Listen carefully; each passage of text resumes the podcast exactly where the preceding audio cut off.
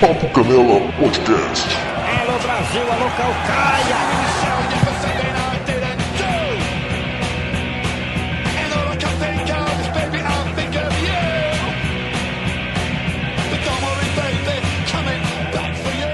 Fala pessoal, bem-vindos a mais uma edição do Papo Canela Podcast. Eu sou o Felipe Canela e hoje nós vamos ter uma conversa sobre futebol e mais algumas coisas que vocês vão ver aí no podcast. Deve ter no, na postagem do link. Mas eu, o Lucas Casimiro e o Rafael Morgado recebemos, tivemos a honra de receber o grande, e bota grande nisso, o gigante Brian Riso, lá do podcast Eu Tava Lá. E basicamente a gente começou a conversa e foi, cara. Não teve apresentação, não teve nada, mas foi bem legal. Tanto que o papo foi muito pouco editado. Eu editei basicamente alguns cortes, algumas falhas que teve na internet, mas o resto, a conversa tá bem natural. Tanto que ficou gigante, eu vou deixar assim mesmo. E eu recomendo que você escute na ida e na volta do seu trabalho. Então é isso aí, não se assuste com o microfone que ficou perfeito. Obrigado, Brian. Ele gravou com o gravador dele lá e ficou melhor do que o nosso. Puta que pariu.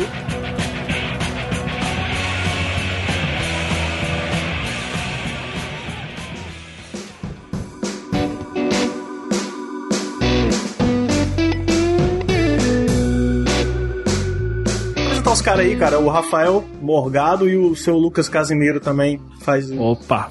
Papo Canela lá com a gente, Prazer. turno livre. Esse aí é o Brian Rios, viu, galera? Vocês, vocês me conhecem. Isso aí não é uma pergunta, é uma afirmação que vocês conhecem, né? Você- Sim, Tem exatamente. como não, não, não conhecer. Eu tô gravando já, inclusive. Ah, você tá, bom. gravando? Claro que eu tô, eu tô fazendo igual o Brian, ele liga pro povo, o povo nem sabe que tá gravando, mano. Ai, Felipe, assim você me deixa sem jeito. Eu vou- Mas eu, é pra botar pra gravar aqui já também? Vou botar aqui Bota, então. bota. Tô gravando o meu e de vocês aí. É, Aí, cara, eu, eu pensei, puta, vai ser massa, porque ele, ele, ele conversa umas coisas, às vezes, assim, engraçadas lá no, no bicudo de futebol. Aí eu fui conversar com ele no Facebook, ele, não, mano, faz tempo que eu não acompanho futebol e tudo. É, eu era um, um. Como é que eu posso dizer? Um comentarista esportivo profissional. Porque, cara, real que eu me interesso por futebol muito pouco já há muitos anos. Mas lá no Bicuda era trabalho, né? Tinha que, tinha que se informar pra falar. Mas eu gosto. Eu, eu- hoje mesmo eu vi o jogo do, do Barcelona. Não sei se eu tô datando Eita. o episódio aqui. Mas eu assisti o jogo Barcelona e, e Bayern de Munique, que foi um novo 7x1. foi mesmo. Foi mesmo. Um 7x1 que não foi 7x1, né? Foi mais, na verdade. Mas foi um, um jogo no mesmo clima, assim. Sim, sim. Levando em conta que o Bayern fez nove gols. Não, foi oito. Foi 8 a 2 que- Não, mas o, teve o contra. teve, teve contra, fez nove. Ah, é E o verdade. Barcelona fez só um. O Barcelona. Mas assim, o Piquet tava no maior clima da Vila Luiz, no 7x1 Tava. da Vila Luiz 2014. O Griezmann com, com alegria nas pernas entrou no segundo tempo. Foi uma vergonha. Pode crer. Eu vi até uma, uma, uma foto do esporte interativo com o Piquet dizendo assim: Eu só queria dar felicidade pra meu povo. Muito Pra triste, menino cara. nasceu. Foi muito triste, foi muito triste mesmo. Foi aquele mesmo, aquela mesma pegada. Cara, velho, foi. ba- Não, eu vi o. Eu, eu fui- entrei no Twitter pra ver como é que tava o clima lá, pô. Deve estar falando de jogo. Ninguém deve estar brigando ou cancelando alguém. Deve estar falando do jogo, porque tá Se foda. estão cancelando alguém, é o técnico do Barcelona. que já foi cancelado, já foi demitido, inclusive. Foi demitido, Literalmente cancelado da forma mais cruel possível, né? Sim, sim. Aí quando eu abro o Twitter, a primeira pessoa que eu vejo Brian Rizzo comentando, olha, filha da mãe, disse que não fala de futebol, fala assistindo o jogo, eu, mano. Eu me empolguei depois do convite. Mas a verdade é que assim, eu não, eu não assisto mais, já tem algum tempo, regularmente, né? Mas eu sei o que tá acontecendo. Eu acompanho as notícias do, do meu time, eu vejo os jogos importantes quando tem alguma coisa tipo hoje, que é né, Champions League e tal, já em fases avançadas. Aí eu acabo assistindo. Aham. Mas eu, quando era mais novo, eu via mais, assim, eu curtia mais, ficava jogando videogame futebolístico da, do dia inteiro, assim. Sim, e tu, e tu, tu é gaúcho, né? Eu sou. Pra quem, pra quem tá ouvindo aí o Papo Canela a primeira vez, tá querendo saber quem é esse Brian Rizzo aí, que, cara, conta aí, como é que tu, tu, tu torcia pra quem primeiro, pra começar lá no Rio Grande do Sul? Tu torcia pra algum time no Rio Grande do Sul? Sim, eu torço pro Internacional, ai- ainda torço, comecei bem novinho, assim, na família, meu pai e eu, que somos colorados, minha mãe e meu irmão são gremistas. E, Caralho. e é isso, assim, é, por sorte, eu acho, minha mãe e meu irmão não são tão ligados em futebol, então quem via mais era eu e meu pai mesmo, e aí era meio que um time só na casa, né? Mas Ah, sim. sempre gostei, torci muito pro Inter quando vivia lá. Por acaso, nunca fui em nenhum jogo. É, eu acabei indo depois, mais velho, no estádio, mas não estava tendo nenhum jogo importante, porque eu morava em Rio Grande, que é uma cidade muito longe da capital. Fica umas 5 horas da capital, mais ou menos. E Entendi. E aí eu não via, não era aquele torcedor de ir ao estádio e tal, mas eu assistia tudo na TV, eu via na Rádio Gaúcha. E, e até faço isso de vez em quando, assim, quando tem algum jogo importante, porque aqui em São Paulo é muito difícil de ver, né? Eu moro em São Paulo Aham. já faz sete anos. E aqui é Sim. muito difícil de acompanhar na TV, a não ser que seja algum jogo importante, muito importante, ou que seja um jogo contra um time de São Paulo, né? Corinthians, ou São Paulo, ou Palmeiras às vezes. E também, se for, sei lá, TV a cabo, né? Mas eu não tenho TV a cabo, então eu acabo acompanhando esses jogos assim mais pelo NetNow, aquelas paradas ali que dá pra ver online. Entendi. Nem que tu tivesse TV a cabo, tu ia ter que pagar o Premiere ainda pra poder assistir. Uma época eu paguei, aí quando teve aquele 5 a 0 do, num Grenal, foi, cara, Sim. uns 3 anos atrás, 4 anos atrás, no intervalo do jogo eu cancelei o Premiere. Eu falei, ah, não vou ficar pagando pra ver essa merda. aí eu cancelei o Premiere, nunca mais. É, Caralho. esse jogo teve uma confusão gigante no estádio também, não foi? Cara, eu não sei porque eu cancelei, o jogo tava 3 a 0 ainda. E eu cancelei o Premiere, tava 3 a 0 desliguei a TV, e aí, sei lá o que eu fui fazer. E aí depois eu soube que tinha sido 5 a 0 e tal, mas quando eu cancelei ainda não tinha rolado a tragédia completa. Pô, cara. Caramba, cara. Isso porque você torce pro Inter que ele é campeão sempre. Imagina quem torce pro Botafogo, cara, como eu. Mas o Inter já vem mal, assim, há alguns anos. O Inter teve uma fase muito boa ali entre 2006 e 2012, talvez, 11, 2011. 12, é. Foi uma fase boa que o Inter ganhou a Libertadores duas vezes, ganhou o Mundial uma vez, jogou é, a semifinal do Mundial outra vez. Foi muito legal, assim, torcer naquela fase ali. E é aquela coisa, né? Torcedor é torcedor sempre, mas a gente acaba ficando mais empolgado com o time quando o time tá indo bem, né? Eu, pelo menos, sou assim. Sim, sim, sim. Ah, sim. Tu perdeu um pouco essa, essa paixão que foi que, que, que tu acha que causou essa. Perdi muito, acho que foi meio que. Porque quando tu mora no lugar onde o time tá jogando, por mais que seja longe, como era o meu caso, existe todo um universo ao redor, né? No entorno, assim, no dia seguinte tu vai pra escola, tu vai pro trabalho, e aí tá todo mundo falando sobre, tem o time rival que tá ali. Aqui é tudo meio solitário, assim, porque eu não me importo com os times de São Paulo. E Aham. quando tem jogo do Inter, ninguém vai comentar sobre isso comigo, meus vizinhos estão cagando pro jogo Sim. do Inter. Então meio que não tem uma, uma troca, assim. A minha namorada é de Belo Horizonte, ela torce pro, pro Galo, né, pro, pro Atlético Mineiro. E Aham. também, assim, a gente acompanha, mas não tem nenhum cruzeirense por perto pra interagir, ou outros atleticanos, ou outros colorados. Então é um, é um, vira um negócio meio um, hábito solitário, assim. E aí eu acho que naturalmente a gente vai meio que largando de mão. Continua o interesse, continua acompanhando, mas não é mais aquela coisa de sempre, assim, de todo domingo sentar na frente da TV e tal. Diferente. Marcar o jogo, né? Tá, puta, domingo eu não posso sair de casa, eu tenho um jogo 4 horas da tarde, tenho que É acompanhar. é. Teve um jogo que eu fui encontrar uns gaúchos aqui em São Paulo pra assistir, que foi muito por acaso, os caras me convidaram pra ir no Consulado Gaúcho, que é um lugar aqui em São Paulo que serve comidas culinárias típicas do Rio Grande do Sul e que Sim, sim, já vi em jogos. É bem legal, é bem legal. E aí passa os jogos e tal. E aí eu fui e era um Grenal e eu era o único colorado do Consulado Gaúcho naquele dia. E aí o Inter perdeu de 2 a 0 ainda foi uma merda. Mas o lanche tava gostoso. Uma coisa tem que compensar a outra, né? Compensou, Então. cara. O lanche tava bem gostoso, cara. Caramba, cara. Você falando dessa, dessa mudança e tal, que você não, não, não vê mais futebol exatamente por conta de- dessa distância, de não ter esse clima que tinha, como que é a mudança, cara, literal de você sair do seu estado que você gosta, né? Acredito que você gostava para poder ir para São Paulo, né, cara? Porque São Paulo, Lucas mora aí e tal, cara, é um é bem diferente, né? É, é, é muito diferente. Mas eu gostei muito de São Paulo desde as primeiras vezes que eu vim, assim. Eu vim pra São Paulo a convite pra participar de evento, algumas coisas já de, de produção de conteúdo pra internet, que na época não tinha esse nome, mas, sei lá, 2011, 2012 eu vim as primeiras vezes pra cá. E aí era tudo sempre uma correria, assim, eu ficava hospedado em casa de amigo e em lugares muito distantes, assim, da onde os eventos aconteciam. Então eu acabava passando muito tempo na rua, né, me deslocando. Coisa que o paulistano faz naturalmente, mas que eu tava, né, turistaço, assim, curtindo muito tudo que eu via na rua e pegando metrô e coisas que para um gaúcho do interior, assim como eu era, era tudo muito novo, muito grande. E eu gostei, mesmo nesses perrengues, assim, mesmo nessas correrias, eu achei São Paulo legal. E aí, quando eu voltei para o Rio Grande do Sul a primeira vez, eu já anunciei para a família, assim, falei, olha, eu vou morar em São Paulo. Não sei como, não sei quando que eu vou poder fazer isso, mas assim que der eu vou. E aí, segui trabalhando lá. Na época eu trabalhava no provedor de internet, carteira assinada. Ninguém, na época, cogitava a possibilidade de largar uma carteira assinada para ir viver de um troço que nem existia direito. E, e eu acabei fazendo isso um ano e pouco depois, quase dois, Caralho. final de 2013 que foi quando eu resolvi que eu ia viver disso mesmo, e aí saí de lá e vim sozinho para São Paulo, não tenho família aqui. Conheci minha namorada depois, em 2015, e hoje a gente mora junto já faz um tempo, já faz três anos, e ela tem família aqui. Mas quando eu vim foi muito loucura, assim, eu vim só com uma mochila nas costas. Não foi tão loucura, na verdade, porque era tudo muito planejado, assim, eu tinha noção. Se planejou, né? É, Eu tinha noção do que eu estava fazendo, tinha guardado um dinheiro nesse tempo que eu estava planejando de vir e, e não tinha como. E aí Aham. eu vim com uma mochila, isso realmente, assim, era tipo a história do De Volta pra Minha Terra do, do Domingo Legal. O Gugu.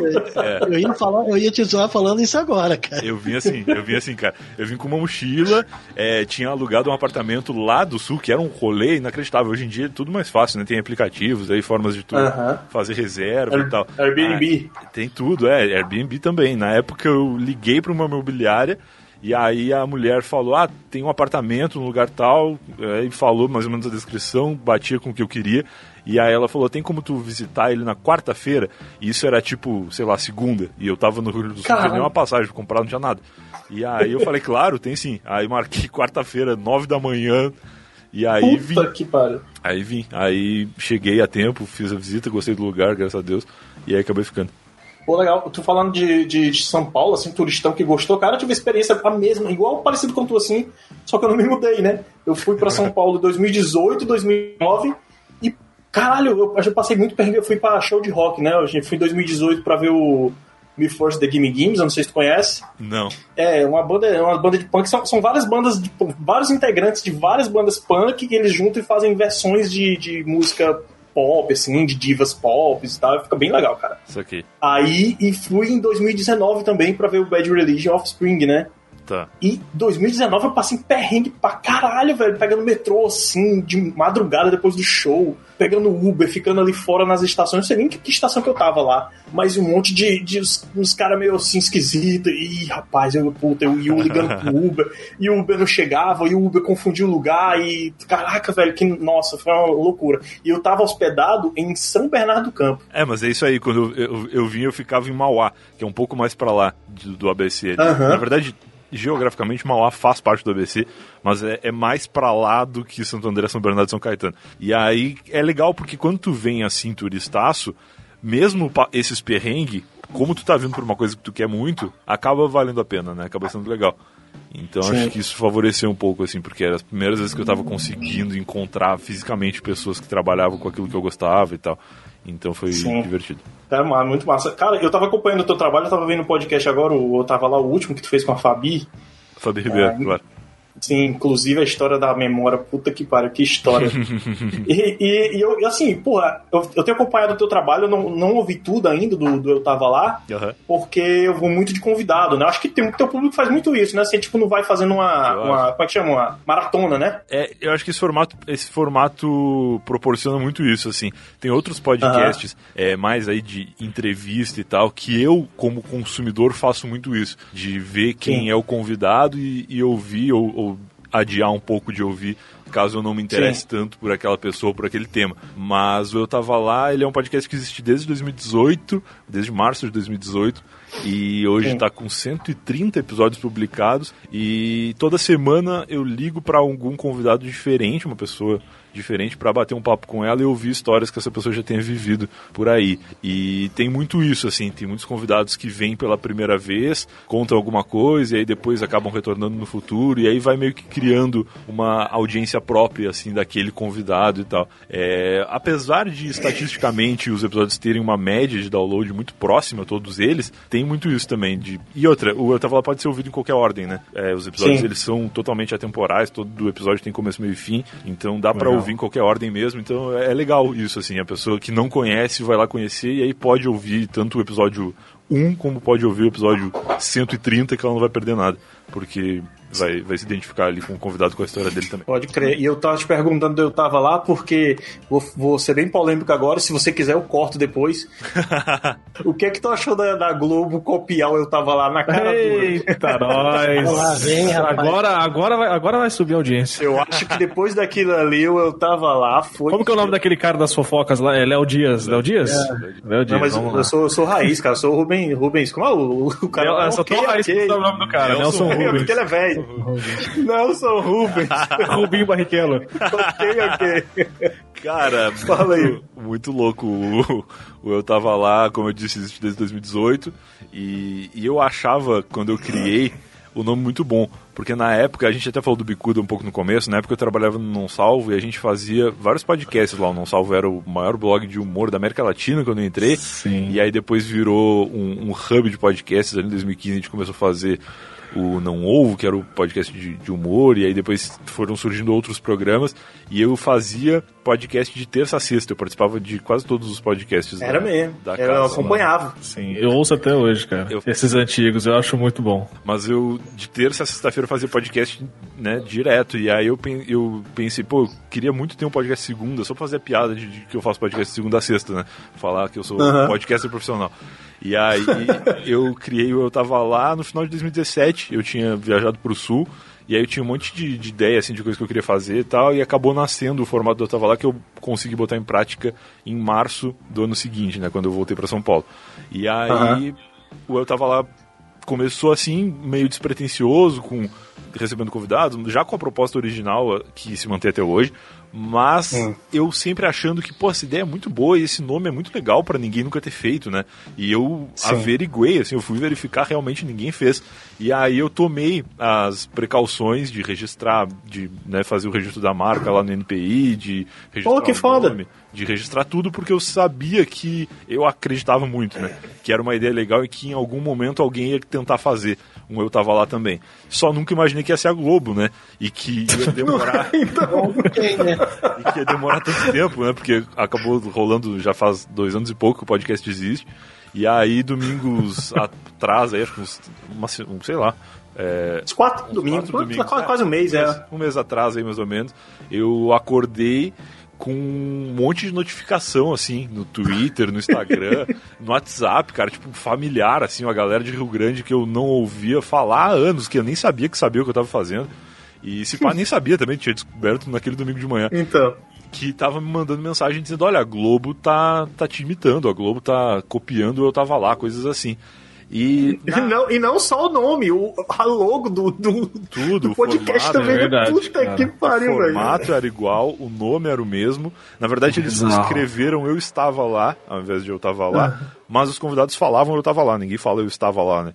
Claro. Aí é, a identidade visual era idêntica, eles mudaram as cores só. E a- o nosso logo tem um, um pin, né? Aquele pin de localização, que tem um microfone no meio do pin, que é meio que um- uma coisa para situar, assim, de localização, de eu tava lá, e o pin do microfone para situar que é um podcast. Eles botaram Sim. o próprio pin e uma bola de futebol no meio. Que É claro. Ficou até meio sem sentido, mas que tudo bem. Era o Esporte Espetacular, né? Era um quadro dentro do Esporte Espetacular. E aí, Ah. quando eu vi as, as mensagens, eu não sabia o que, que era, não sabia do que se tratava. Eu, eu achei que era coincidência, sei lá, pensaram um nome parecido, ou qualquer coisa assim. Porque, como eu disse, eu sei qual é o pensamento, qual é a linha de pensamento para tu chegar nesse nome através do formato que era de histórias particulares de pessoas. né? E aí Sim. pensei, ah, deve ser coincidência. Aí fui procurar no Google. Na hora não achei nada, porque não tinha ido ainda pro Globoplay, mas eu vi umas matérias que tinham saído dois ou três dias antes daquele domingo, anunciando que a Globo ia lançar um novo quadro dentro do Esporte Espetacular, chamado Eu Estava Lá, onde pessoas iam contar suas histórias de vida. Eu falei, nossa, é tudo muito parecido, né? Até que começaram a chegar as mensagens com imagem, que aí foram pessoas que filmaram a tela enquanto estava passando o esporte espetacular. Caralho. E aí tu vê como era parecido, né? Porque o quadro tinha tipo seis minutos. Os caras conseguiram sacar Caramba, o celular do cara. bolso, filmar a tela da TV ou tirar foto e me mandar. E aí eu comecei a ver, aí eu comecei a ficar preocupado. Eu falei, cara, é muito parecido. É tipo, é, é o próprio eu tava lá, só que futebolístico, né? E Aham. aí eu. Você começa a se preocupar. Se você, se você copiou os caras, será? Não, eu- a minha preocupação na É, a hora. Globo é gigante, né? É, a minha preocupação na hora fo- foram duas, né? A primeira, de que provavelmente a pessoa que aprovou aquilo para ir pro ar não sabia que era uma cópia. Ela deve ter achado Sim. que era uma ideia original de alguém. Então, Imagino se também. essa pessoa depois descobrisse que eu tava lá existe, talvez eu passasse como o, o copiador, né? E ao invés, Sim. ao invés dele. E a segunda era só que o quadro bombasse muito e que prejudicasse a divulgação do Eu Tava Lá, né? Porque quando eu participo de um podcast, tipo, eu tô aqui agora, eu vou falar do Eu Tava Lá, pessoas que não conhecem vão procurar no Google. E aí Claro. a Globo sendo tão maior ia acabar encontrando eles e não eu, né? Esse, esse foi o meu, meu susto, assim, naquele domingo. Mas aí eu mandei todas as imagens e, e informações que eu tinha pra minha advogada no domingo de manhã mesmo. E aí ela já adiantou a papelada lá e na segunda, não, na terça-feira, a gente mandou uma notificação extrajudicial pra Globo, avisando que eles tinham cometido um vacilo e que eles, né, deveriam resolver a situação e tal. E aí ficou tudo bem. Eles tiraram o quadro do ar, não aconteceu nada, mas cara, muita cara de pau assim de alguém, né, que que, que mandou Caramba. essa ideia lá. O quadro não vai mais passar? Não vão mudar o nome, logo e tudo? Não, Então, na, Não. eu não sei se vocês sabem como funciona uma notificação extrajudicial, eu não sabia até então. não sei não. Mas é assim, tu manda, tipo, alguém fez alguma coisa errada e aí tu notifica essa pessoa através de uma carta que ela Ah. cometeu um erro e que ela tem duas opções. Ou ela continua no erro dela e arca aí judicialmente com as, com a- a- as responsabilidades dela, né? Ou ela Ah. simplesmente para de, de cometer o erro que ela cometeu e pede desculpa e fica tudo certo. E aí o que a Globo fez foi que eles não passaram mais o quadro. Não, eu pensei que talvez eles fossem mudar o nome ou qualquer coisa do tipo, mas eles nem, nem fizeram mais assim. Depois daquele Caramba. acabou sendo o último, o único, o primeiro, e último, último. episódio do Eu estava lá na Globo, que o convidado inclusive era o Daniel, o, o sertanejo. Do São Paulo. Não, não, o Daniel. Ah, o cantor. O cantor. E- Peraí, peraí, mas, mas ele era futebol? Ah, porque ele tem aqueles amigos dele, né, em jogo. Não, ele era Sim. sobre o Raí do São Paulo, mas o convidado era o Daniel. Ah. Tô completamente sem sentido. Era uma história sobre o Raí e o que o Daniel tinha vivido no estádio de São Paulo, né? Que ele tinha visto um Ah. jogo importante e tal. É meio isso. Entendi. Tu percebeu alguma diferença assim na- nas métricas do podcast de, de pe- pessoas curiosas? Porque eu vi grupos que não tinham até nada a ver com, com, com podcast em si, falando sobre esse caso, né? Falando que tipo, a, a Globo é muito cara de pau e tal, detonando a Globo. Cara, eu dei. E tu viu alguma diferença, algum aumento assim? Eu dei entrevista pro Léo Dias na segunda-feira. E, e fui pra. Cara, no site, no site do Léo Dias, naquela semana, as notícias mais lidas era Anitta Neymar, a Pugliese e eu. Sucesso, hein? Coluna da, da, da fofoca. Coluna da fofoca. Eram as notícias mais lidas, assim. E aí, Caraca. naquela semana, cara, foi uma semana tensa, assim, porque eu tive que desmarcar um monte de coisa que eu tinha que fazer, que eu tive um monte de reunião com um advogado, e eu já tinha outras coisas que eu tinha marcado que, que não eram de gravação, assim, não era tipo coisas que eu poderia tomar a iniciativa de, de adiar. E, e no meio de tudo isso ficavam uns fofoqueiros me ligando, assim. E aí eu descobri que, ti- que tem dois tipos de, de sites de fofoca no Brasil. Que são os caras que te procuram, que né, vão no Twitter, lá no Instagram, mandam direct e pedem teu telefone pra entrar em contato contigo. E tem os caras que esperam sair no Léo Dias pra copiar a matéria dele. E aí, que é tipo mais da metade, assim. Eu falei com uns quatro ou cinco na- durante a semana, e depois Ah. que saiu a matéria do Léo Dias, porque eu- eles escreveram na terça, eu, se não me engano, ou na segunda mesmo, só que eles deram um prazo pra Globo responder, tipo, um direito de resposta da Globo de por que, que eles tinham feito aquilo e o que, que, eles, que medida que eles iam tomar. E aí a Globo adiou o máximo que pôde, assim, pra responder. Mas quando chegou o limite lá sem a Globo responder, eles publicaram mesmo assim. Então atrasou um pouco a publicação. E aí depois que saiu no Léo Dias, foi pra mais uns, uns 10 sites de fofoca, assim. Que tu vai no Google lá, procura Eu Tava Lá, plágio e Globo, tu vai encontrar um monte de, de matéria. é muito engraçado. Ah, mas respondendo a pergunta que eu esqueci, eu não olhei se teve, ah, tipo, aumento de qualquer coisa. É, a gente costuma fazer um relatório no final do mês, assim, da- das estatísticas do podcast para mandar pros, pros anunciantes, né? E, e nesse relatório da, o último que a gente fez, ainda não apareceu nada, mas é que eu acho que talvez só apareça no próximo, né? Então eu tô meio por Aham, fora das sim, sim. estatísticas, assim. Mas eu acho que ouvinte é difícil, né? Porque a gente sabe que converter qualquer pessoa que não é ouvinte, conhecedora de podcast, em ouvinte de um É, podcast sim. específico é muito difícil. Mas de marca, assim, de saberem que existe e tal, isso certamente. O Léo Dias tem quase 7 milhões de seguidores no Instagram e ele fez post lá com, com o logo do Tava Lá gigante, assim. É uma puta interação, uma galera que, que eu seguia e que nem sabe que eu existo e que curtiu, interagiu com o post dele e tal. Então isso com certeza rolou. Mas acho que daí a, a ir no Spotify procurar ou, ou assinar o podcast em qualquer plataforma é um caminho muito grande.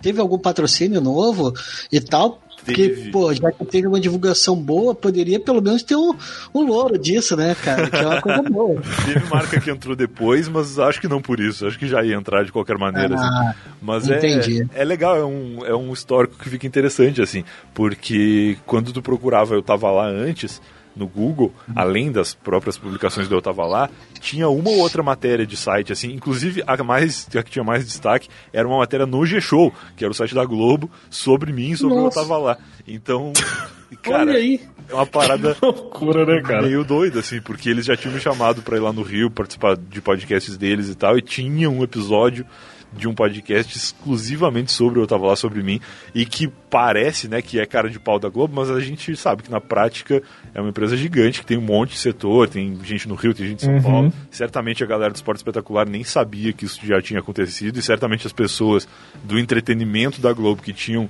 eh, conversado comigo e me posto lá no G-Show não sabiam dessa parada do esporte espetacular, senão eles teriam conversado entre si, né? Isso aí tem muita cara de estagiário que criou um projeto e foi passando e ninguém viu, assim. É que, é que não, dá, não dá pra entender a cabeça da pessoa, né, cara? Tipo, sabe do tamanho da Globo, sabe que é grande, fala, não, vi, vi aqui na internet aqui um nomezinho, acho que se eu colocar no nome do programa, passar esse, esse, esse briefing aqui pro cara, ele vai gostar e ninguém vai perceber. Eu acho que tem, Pô, tem mano. cara de, de alguém ter tido a ideia do quadro e aí ter dado, sei lá, sugerido o nome, que é um pensamento lógico, eu ainda acho isso.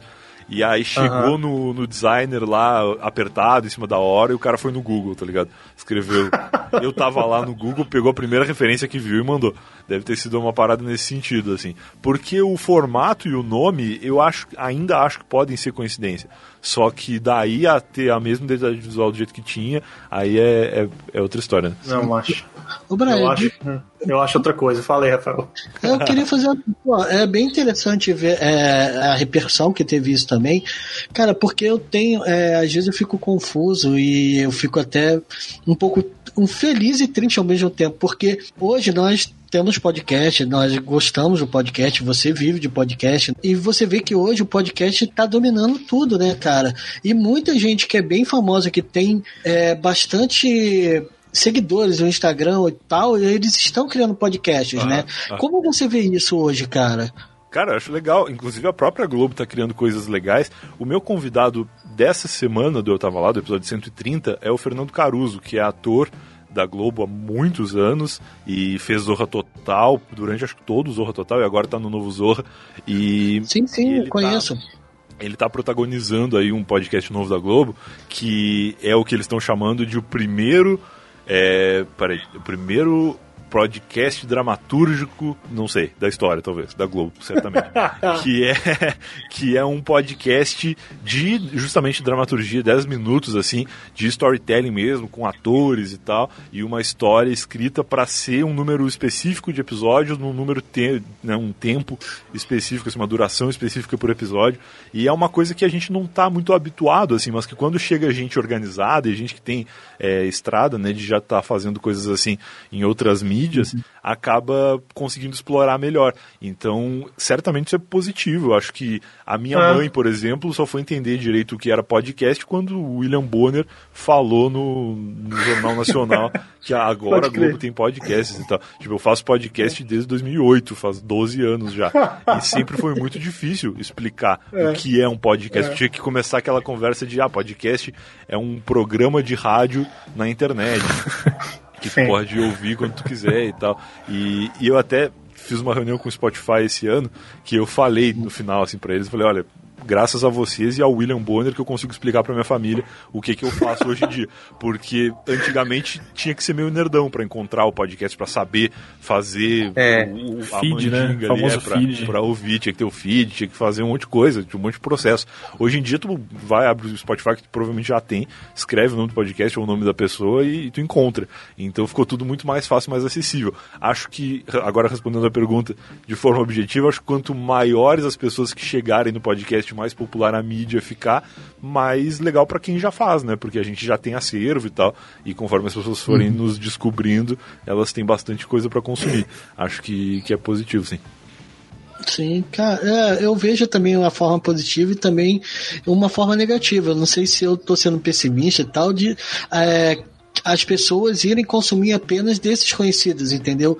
Fica esse receio, né? Porque as pessoas vão pelo nome, às vezes não pelo conteúdo em si. É, tem É um muita pouco gente que- complicado, né? É, mas acho que isso é assim mesmo, assim. Tem muita gente que ouve Ah. Nerdcast, por exemplo, que existe há muito, muito tempo, e que nem sabe que o Nerdcast é um podcast. A pessoa ouve e, e não sabe que existem outros, assim. A pessoa, ah, vou ouvir um Nerdcast, e, e sei lá. E é isso, assim, a vida da pessoa se limita àquilo. Mas em algum momento, quem sabe, ela se interesse e, e descubra que existem outros. Então acho que isso sempre aconteceu, assim, e que com certeza vai continuar acontecendo com gente que vai entrar no Spotify e vai ouvir só os podcasts é, de determinado produtor, né? Mas tá tudo mais acessível, assim. É, é mais próximo tu converter o ouvinte de um outro podcast para ouvir o teu podcast do que tu converter alguém que nem sabe que podcast existe. Né? Pois é, eu, eu mesmo era assim. Acho, acho que todo mundo aqui é assim. A gente é, escutava muito. Eu, por exemplo, escutava muito Nerdcast e eu era só Nerdcast porque era muito engraçado, era muito legal o papo. Só que uma hora, eu, pô, eu quero ver outra coisa nova. Então aí a gente foi pra. pra para outros tipos de, de, de podcast, de futebol, de música, de, Sim, sei lá, de entrevista. Mas- Inclusive, esse teu formato aí, Brian, eu, eu lembro que eu quis fazer um, um parecido com esse teu há muitos anos atrás, mas porque eu tava ouvindo, eu, eu vinha pra casa ouvindo o rádio CBN, né? Que legal. E, e eles têm um programa às 10 horas da noite, de 10 às 11 eu tinha, não sei, eu não, não escuto mais, que era uma mulher, a entrevistadora da CBN, ligando pra alguém do mundo, algum brasileiro do mundo, e o cara contando o que, é que fazia lá, Que que é- de como é que ele vivia. E puta, que esse formato é muito interessante. Eu nem conhecia podcast na época. Que foda. Que, que legal, cara. Aí depois, é lógico, fui vendo. é, teve aquele, aquele podcast, ah, acho que é português. Puta, que era bem conhecido também, eu não vou lembrar o nome agora. E depois eu vi o teu, depois que tu saiu, tu Tem- foi fazer o teu, teu projeto solo, né? Porra, interessante, cara. Tem um podcast português que chama Conta-me Tudo, que foi, acho que, a minha principal inspiração, assim, para fazer o Eu Tava Lá, que ele é Olha. um podcast de histórias também, só que Ah. ele acontece com só o convidado, não tem um apresentador, né? Tem o, o MC, que é o mestre de cerimônias, que apresenta, que começa, Sim, né? sim. Ele, na Não é um verdade- funkeiro cantando funk lá, né? Na verdade, o Conta-me Tudo ele é um É o espetáculo. Kevinho que começa. ele é um espetáculo que rola no teatro. E aí tem um cara, que é o, o organizador, que ele vai lá, sobe no palco, apresenta a ideia, e aí depois os convidados sobem no palco um a um e contam histórias. Mas não tem intervenção, eles contam livremente, assim, por conta própria, histórias mais curtas, assim, uns 10 minutos, que eu acho que é o que se Ah. aguenta de uma pessoa sozinha falando. E aí, Eu acho que eu já vi isso. é bem Pode crer. legal. Cara, é bem legal. Eu ouvi várias, vários episódios deles, acho que todos, assim, até antes do Eu Tava Lá começar. E eu gostava muito da ideia de tu ouvir uma pessoa contando uma história. Só que me incomodava um pouco não ter uma pessoa conversando com ela, porque às vezes eu queria saber algum detalhe da história e a pessoa passava batido, porque ela já sabia, né? Ela, ela tava contando a história. Sim. E aí passava batido aquele detalhe. E eu pensava, pô, se esse formato, se tivesse alguém pra perguntar, pra dialogar com a pessoa, conversar com a pessoa, ia ser mais legal. E aí procurei, ninguém tava fazendo isso. E aí quando eu, eu resolvi criar, eu tava lá, eu já tava nessa de fazer ouvindo histórias de pessoas. Aí depois já surgiram alguns. O próprio GugaCast, que eu participei a primeira vez em 2018, é meio isso, Aham. assim. Ele é um formato um pouco diferente, porque eles leem as histórias, os ouvintes mandam histórias por e-mail e eles leem as histórias deles. De vez em quando recebem pessoas também para contar, mas o objetivo ali, o foco principal, não é exatamente esse que a gente tenta dar no Eu Tava Lá. E aí eu resolvi criar assim. E aí a história da ligação é tudo umas gambiarra para justificar porque o áudio do convidado é sempre pior, né? Porque eu não consigo Entendi. garantir, eu consigo comprar microfone para mim e tal, mas não consigo garantir que o som do, microfone, do, do convidado vai ser bom. E aí eu criei essa história de que é uma ligação telefônica e essa semana até gravei de verdade um episódio ligando pelo telefone para uma pessoa, porque o cara não estava conseguindo usar Skype, nem conseguindo entrar em nenhum programa assim. E aí eu falei, ah, Ah. vou te ligar mesmo. Aí liguei no celular do cara e rolou. O, o, o da Fab, o da Fab deu uma falha também na- na- no meio do podcast. Eu vi uma falhazinha assim na ligação dela, né? Às vezes acontece, é, de dar. uma- enfim, conexão. internet, na internet. É, internet. É, acho até que esse que eu gravei pelo telefone foi melhor nesse sentido. Mas é um pouco abafado e tal. É sempre zoado, não dá pra garantir. Aí, pra não ficar justificando ou tentando fazer mágica na edição, eu falei, ah, vai ser uma ligação telefônica. E azar. E isso aí que tu falou de que tinha um programa da CBN que fazia, eu até não sabia desse, mas eu, por fazer podcast há tanto tempo, eu já sabia que as pessoas gostavam de ouvir as histórias, assim. Porque quando tem um Sim, podcast é, com um número de convidados, um número de participantes e, e poucos convidados, acaba que as histórias terminam, né? A gente conta tudo que a gente já Aham. viveu e quando tu vê, tu tá fazendo merda só pra ter história pra contar no podcast. E aí eu falei, ah, não, eu tava lá, isso não pode acontecer, porque vai ser só eu e eu quero conversar com gente diferente, assim. E aí esse formato acabou surgindo dessa forma, é, em princípio os convidados participam contando das suas vidas e depois eles até voltam para falar mais, assim, que é uma coisa que, que acontece bastante. E acabou virando um podcast que eu falo muito pouco. Eu fico ouvindo, assim, as histórias das pessoas e, e raríssimas vezes eu falo um, pou, ma- um pouco mais de mim, assim. Acho que aconteceu É. um episódio só, na verdade.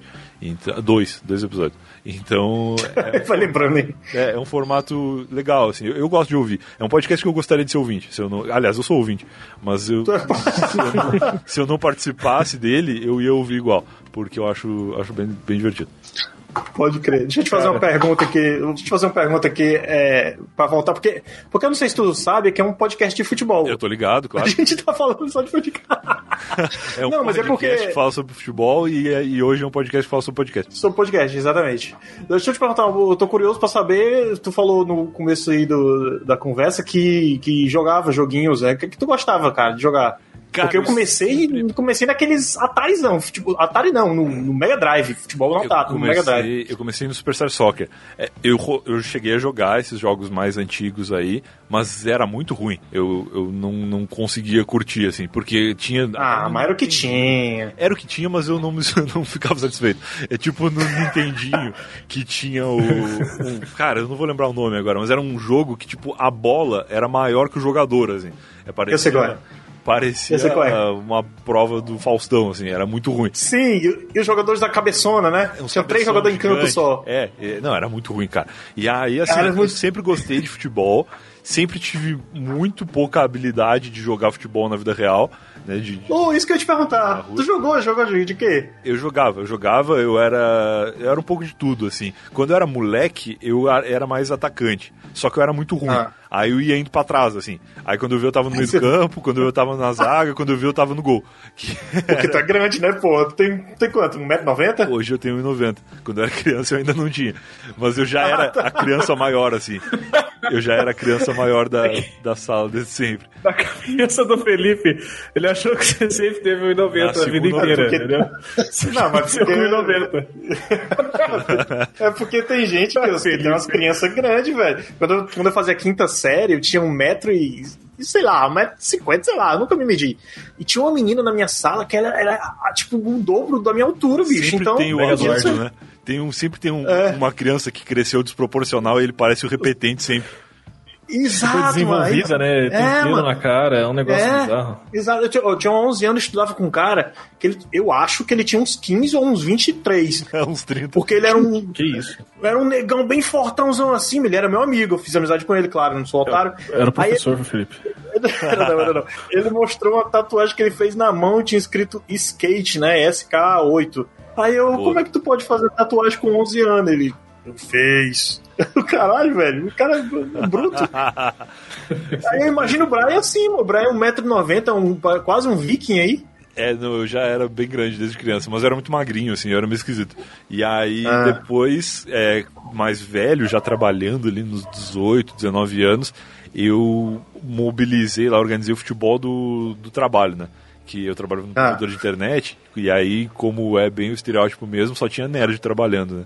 Tinha duas Claro. categorias, né? Tinha os nerds, que eram a galera do suporte técnico e do, do setor de redes, que era a parte operacional, assim. E tinha os cara bonito do setor comercial, que aí eram os cara magrinho, mais atlético, assim, e que Aham. Que era um pouco mais assim próximo de um, de um jogador de futebol. Porque o- o- os caras que jogavam comigo, assim, que trabalhavam no dia a dia comigo, eles eram a maioria muito ruim e os que eram bons, eles não tinham fôlego de jogar. Então, assim, tipo, o cara começava no ataque igual eu quando era criança e ia indo pra trás porque ficava cansado. Então não aguentava muito. E aí ali eu me achei, assim, porque era todo mundo muito ruim e a gente jogava pela diversão mesmo, que, que era mais legal, né? E aí nessa época eu até emagreci bastante, assim, porque quando eu comecei a trabalhar e comecei a ter um pouco de dinheiro pra comer na rua e tal, eu engordei demais. Eu engordei tipo 40 quilos em dois anos, assim. Caralho, velho. Eu nunca esqueço que eu entrei no, no trabalho lá com 68 quilos, 18 anos, e 1,90m já provavelmente, um pouquinho menos talvez. Caramba. E eu, e eu cheguei a ter 115, mais ou menos ali na Caramba. época que o futebol começou a rolar. E aí eu emagreci Ah. bastante ali, fui pro 100 quilos, que é o que eu tenho até hoje. Agora, durante a... Tu tem 100? Aqui, eu tô com 104 agora. Eu tô com 110, cara. Eu aumentei 3 quilos nessa pandemia. É, eu dei uma Eu engordada. tenho- Eu engordei mais, na verdade. Eu, tava, eu me pesei com 108 um dia. Aí eu falei, ah, vou dar uma, uma diminuída aqui no, no rango.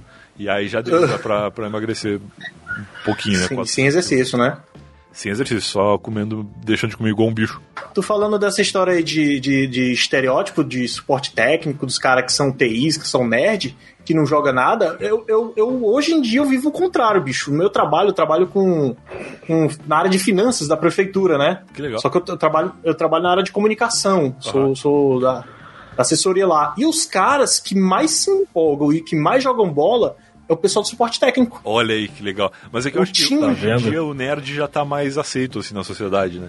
Que, que acaba meio que os caras que, que gostam de futebol e tal indo trabalhar nisso. Em 2018, os caras que eram adultos e trabalhavam com isso na época, era só os muito loucos do colégio, assim. Que era só os gordinhos de óculos mesmo. E aí era meio que, que essa galera que me acompanhava, assim. Mas depois Entendi. realmente foi entrando os caras mais. que mais man- manjavam mais do, do esporte, assim.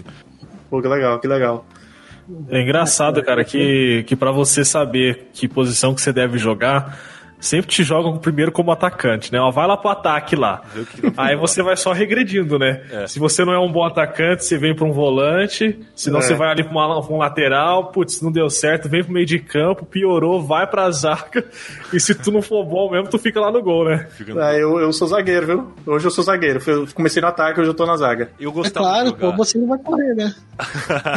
eu gostava de jogar na zaga e eu jogava sempre pelo lado esquerdo, porque a minha única perna que funciona é a direita. E aí eu, eu sempre tinha o mesmo ângulo ali pra chutar pro gol, se estivesse onde estivesse, porque como eu sou meio grande e, o, e a gente jogava futsal, né? O salão é, é Aham. assim, menor, meio que dá pra chutar pro gol de qualquer lugar, assim.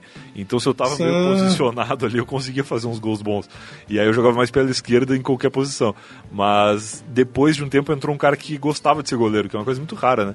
O cara que ele Sim. quer ser goleiro, que não é que ele tá no gol porque ele não sabe jogar, é porque ele, ele realmente gosta e ele é um bom goleiro. E aí meio que ele não deixava ninguém ficar no gol. Então era um pouco Que cansativo. bom, cara.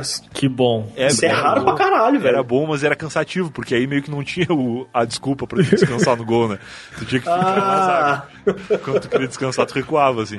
E aí foi meio que a época que eu mais emagreci, eu acho, porque eu ficava andando o tempo inteiro, pelo menos. Tu prefere, tu prefere futsal a futebol de campo? Eu prefiro futebol de campo, só que a gente não tinha amigos suficientes pra jogar futebol de campo. Tem esse problema. Tem esse detalhe aí. O máximo que a gente conseguia reunir era 11, 12 pessoas. Aí botava lá 5 contra 5 ou 6 contra 6. Mas a empresa não era grande o suficiente pra gente tentar jogar no campo. Depois de muitos anos jogando no salão, teve uma ou outra oportunidade de jogar no campo e eu me atrapalhei pra cacete. Porque aí a bola é diferente, né? Aí é tudo diferente. Aí A dimensão do campo é diferente. É, não, e principalmente a bola, porque a bola de, de campo é maior, né? E é mais leve. Maior. Sim. E aí Sim, é sim, muito sim. esquisito para depois que tu tá acostumado, assim, eu achei bem estranho. Mas aí parei, aí quando eu vim morar em São Paulo, nunca mais. Até tem um- uma galera que se reúne aqui, alguns gaúchos, que se reúnem e jogam. Agora, durante a pandemia, não, mas antes estava rolando. E eles me convidaram algumas vezes, mas acabei nunca indo. Qualquer momento aí pode acontecer de eu tentar retornar. Mas faz uns bons bicho. 8, 9 anos aí que eu não, não entro num, num campo. Ou num massa. Num... Uma coisa, eu- quando eu tiver pro São Paulo aí, cara, se, se os caras convidar tu não puder ir, tu me avisa, não? Manda eu que eu vou. Vamos aí, fechou. Não, eu quero ir, eu quero ir. ah, Tem que rolar em algum momento. Mas, cara, tô com 30 anos agora. Se eu já era ruim antes, deve estar pior. Nada, cara, que é isso? Vou ficar mais experiente. Eu tô com 37, melhorei pra caralho. Olha aí, ah, show de bola então. Olha. São, que a gente- são, que a gente tava falando do videogame é que meio que eu buscava, Isso. por ser muito ruim e por nunca ter sido uma pessoa com muitos amigos assim, só no, no colégio, né, que a gente se reunia pra jogar Sim. e tal, mas eu era sempre o pior naquele, naquele ambiente ali. Aí eu, eu meio que não, não jogava tanto e eu saciava meu, minha paixão, a minha vontade de jogar futebol entre a televisão, que era assistir, e o Aham. videogame, né? Que aí era o que tinha, assim. Mas o primeiro jogo de futebol que eu realmente me senti satisfeito, e joguei muito, foi o Superstar Soccer, que era do Super Nintendo, né? E era especificamente o Superstar Soccer Deluxe que eu jogava, que era aquele que era de seleções e tal, que tinha o Alejo. Ah, tio cachorro. Clássico, tinha o cachorro, eu nunca soube disso. Eu descobri isso depois de adulto só. Por quê? Caraca! A primeira coisa que eu fazia quando eu pegava o Super International era fazer o cima, cima, baixo, baixo, trás, frente, trás, frente, BA. Aí cachorro. É, Aí o juiz ideia. cachorro. Eu não fazia ideia. Era foda, cara. Eu era solitário no meu, no meu vício. Tinha o meu vizinho, obviamente, que era quem proporcionava o videogame, porque a minha família não tinha como comprar um videogame pra mim. Então eu ia na casa do meu vizinho jogar, meramente por interesse.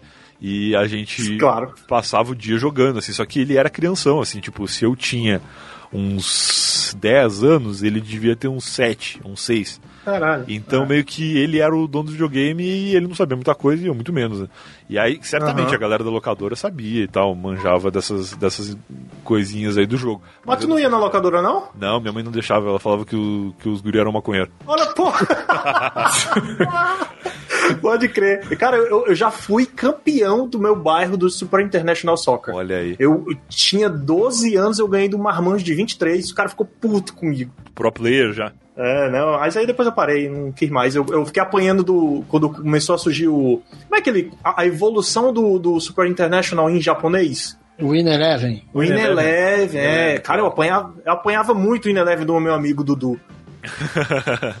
Não, era muito bom, cara. Era muito bom. É. O Superstar Soccer ele virou o Winning Eleven depois, que depois virou o PES, né? Que é o Pro Evolution Soccer Sim, aí que. É porque assim, na, na verdade ele não, é que virou, é porque tinha a versão japonesa, que era o In Eleven, É, e isso tinha aí. a versão europeia, que era o Pro Evolution Soccer. Isso mesmo. Que aí dominou depois de uns anos, assim e tal. Verdade. E eu joguei o Pro Evolution, o Win Eleven, até 2010, porque eu jogava o FIFA, eu jogava o FIFA no, no- de 94 até 97, no- não, até 2003, se eu não me engano. Aí só que quando veio para pro PlayStation 1, PlayStation 2, o FIFA foi decaindo demais, assim e tal. E eu gostava muito da época do Mega Drive, né? Aqueles cabeçudinhos, aquela visão isométrica, assim. Aí eu parei de jogar o FIFA porque o Win Eleven era muito melhor, era muito mais realista, aqueles gráficos maravilhosos, Pro Evolution e tudo. Só que em 2011 eu, eu redescobri o FIFA no, no FIFA 11, cara, que ficou uma maravilha, bicho. Eu não sei se tu lembra o Kaká na capa e tudo, Não, fazia. nessa época eu não jogava. Eu era. Enfim, como eu falei, quando eu comecei a trabalhar, eu comecei a ter meu próprio dinheiro e aí eu comecei a gastar com comida e com videogame, né? Que, que eram coisas. Pode crer. Prioridades. Prioridades. Prioridades, é, prioridades. E aí eu fiquei, assim, do- da época do Superstar Soccer até a época do PlayStation 3, que foi ali mais ou menos em 2008, né? A época do PlayStation 3 Aham. pra mim, né? Que ele foi lançado em 2006. Mas quando eu Sim. comprei meu PlayStation 3, eu comecei a jogar no videogame. Até então eu fiquei jogando no PC. E aí no PC eu sempre fui Winning Eleven. Sempre atrasadaço, assim. Jogava uns três, dos, uns três anos atrás. Três versões assim. anteriores. É, três versões anteriores do jogo sempre, porque, enfim, era, era o que eu conseguia na época. E aí eu sempre fui do Winning Eleven. Aí em 2012 eu, eu lembro que eu achei o PES meio ruim. E aí eu fui, É. eu fui na locadora de vídeo, tinha uma locadora de DVD que eu pegava uns filmes e eles alugavam um jogo Ah. de videogame também. Jogavam, alugavam um jogo de PS3. E aí eu peguei o FIFA pra ver. E aí eu achei o FIFA mais legal em 2012. E aí eu Sim. troquei. Aí quando virou 2013, aliás, em 2012 ainda, quando lançou o 2013, aí eu comprei o FIFA. E aí foi uma decisão muito ousada, assim, porque é muito estranho tu trocar de jogo depois de tanto tempo, né? Porque as mecânicas Sim. são todas diferentes, assim, por mais que tenha lá o controle alternativo, que são os mesmos botões nos mesmos lugares, a movimentação e as estratégias, tudo é tudo muito diferente. E aí eu comecei a jogar em 2013 o FIFA e aí curti. Aí, cara, viciei demais, assim, fiquei jogando FIFA pra sempre até 2018. Mas tu jogava o FIFA o quê? Qual era a, a, a modalidade? Era o fute, fute. Como é, o Rafael, o nome das modalidades que tem? Eu sei que tem um modo ah, carreira, qual é o outro? Tem, tem um jogo, tem a parte online, né, que é a parte de foot, né? Eu não sei como era antigamente, mas hoje é o foot que você compra aquele, aquelas cartinhas e tal para você ter um jogador para ficar mais competitivo, que eu acho um, um tremendo absurdo e um roubo só e você jogar contra com times feitos contra pessoas aleatórias, que são torneios. Uhum. É isso. Na época eu jogava só offline, porque lá em Rio Grande não tinha internet que, que possibilitasse jogar online direito. E quando a gente ah. tentava, só pegava gringo, porque lá é, é, muito mais perto ali do Uruguai, da, da Argentina, do que do resto do Brasil, né? Então, do que do Brasil. É, é. o Rio Grande do Sul é mais perto do Uruguai do que do Brasil, a frase da capa.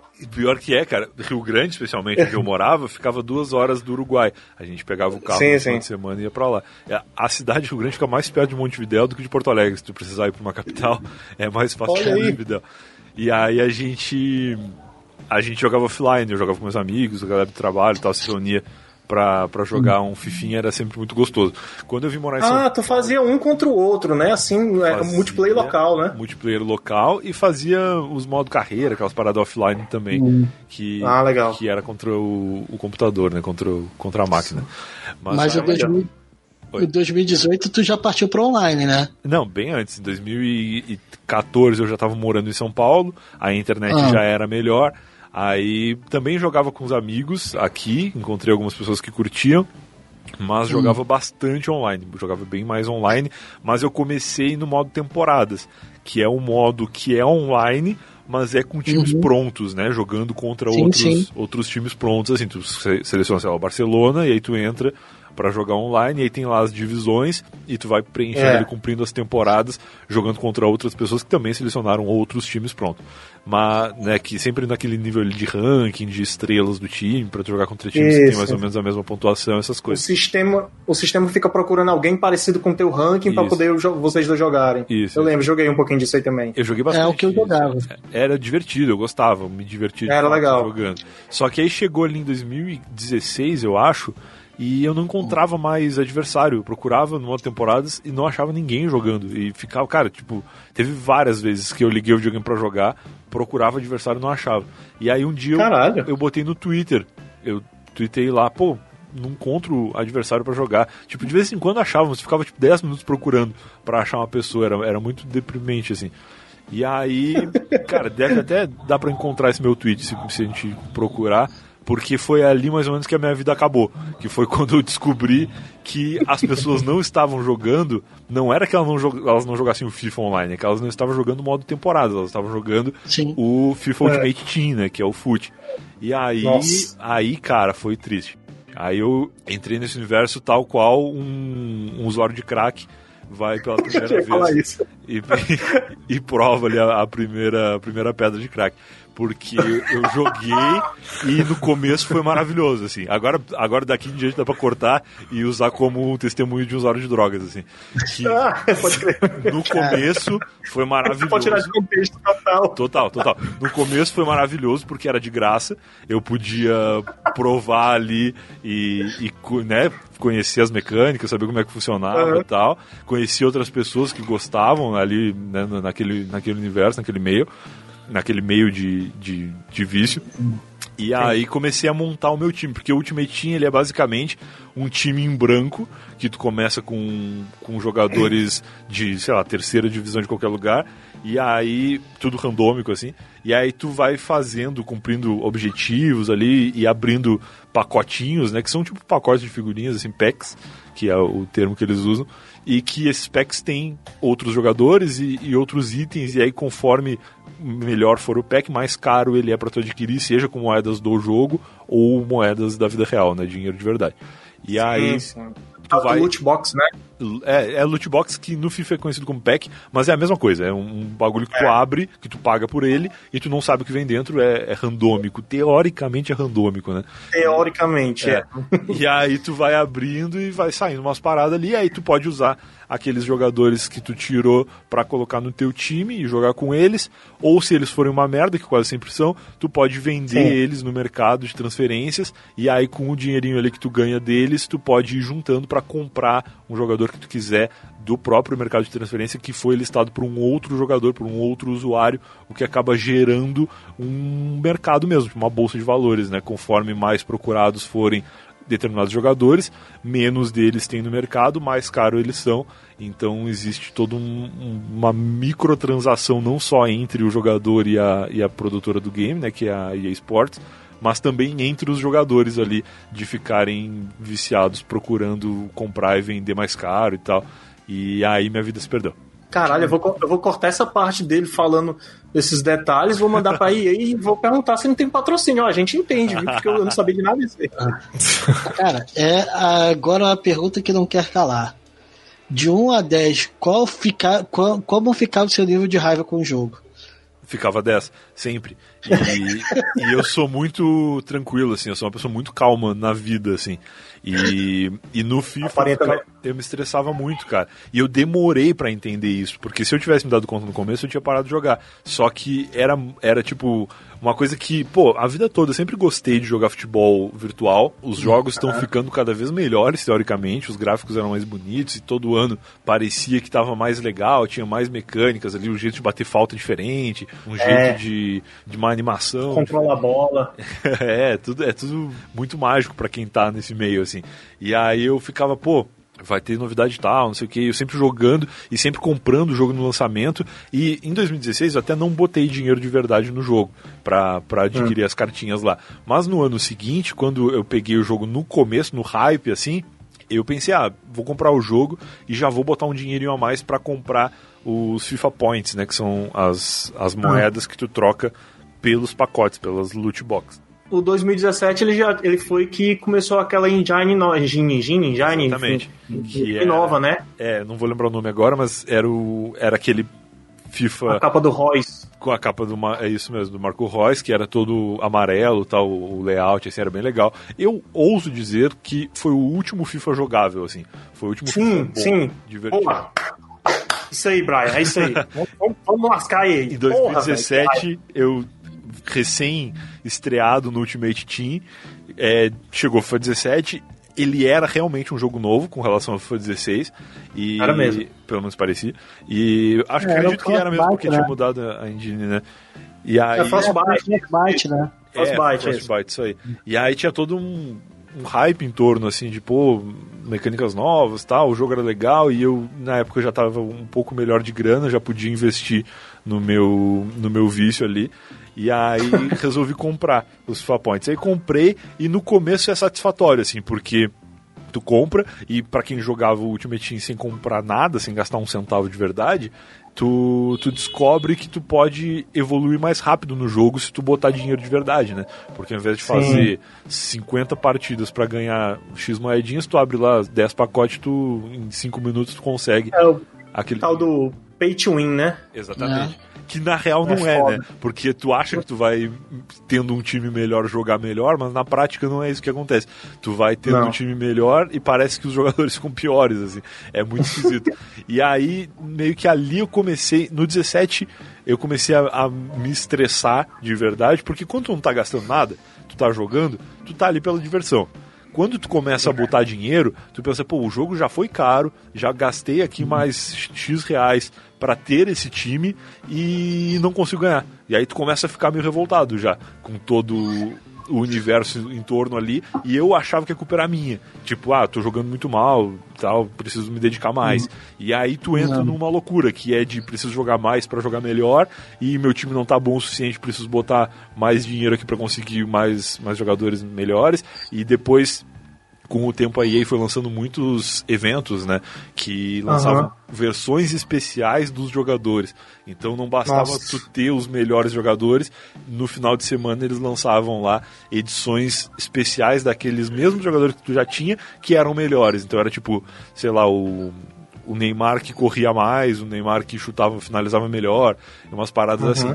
E aí tu começa a ficar numa loucura, porque tu, tu nunca encontra o, o time perfeito, né? Toda semana tem versões melhores daqueles caras que tu já tem. E aí é, é muito louco. E aí tu fica É frustrante, eternamente viciado e frustrado. Pois é, eu, essa versão 20, eu, eu tenho uma raiva particular dele, porque eu, desde 2011, eu, assim, depois que eu aprendi a jogar o 2011, eu nunca jogo no. no é, na, hã? Online. Não, eu nunca jogo online, não, não gosto, porque os caras são muito chato. Eu, eu, eu sempre jogo o modo carreira e eu sempre jogo no modo mais difícil, né? Que é o tal de Ultimate que eles colocam lá.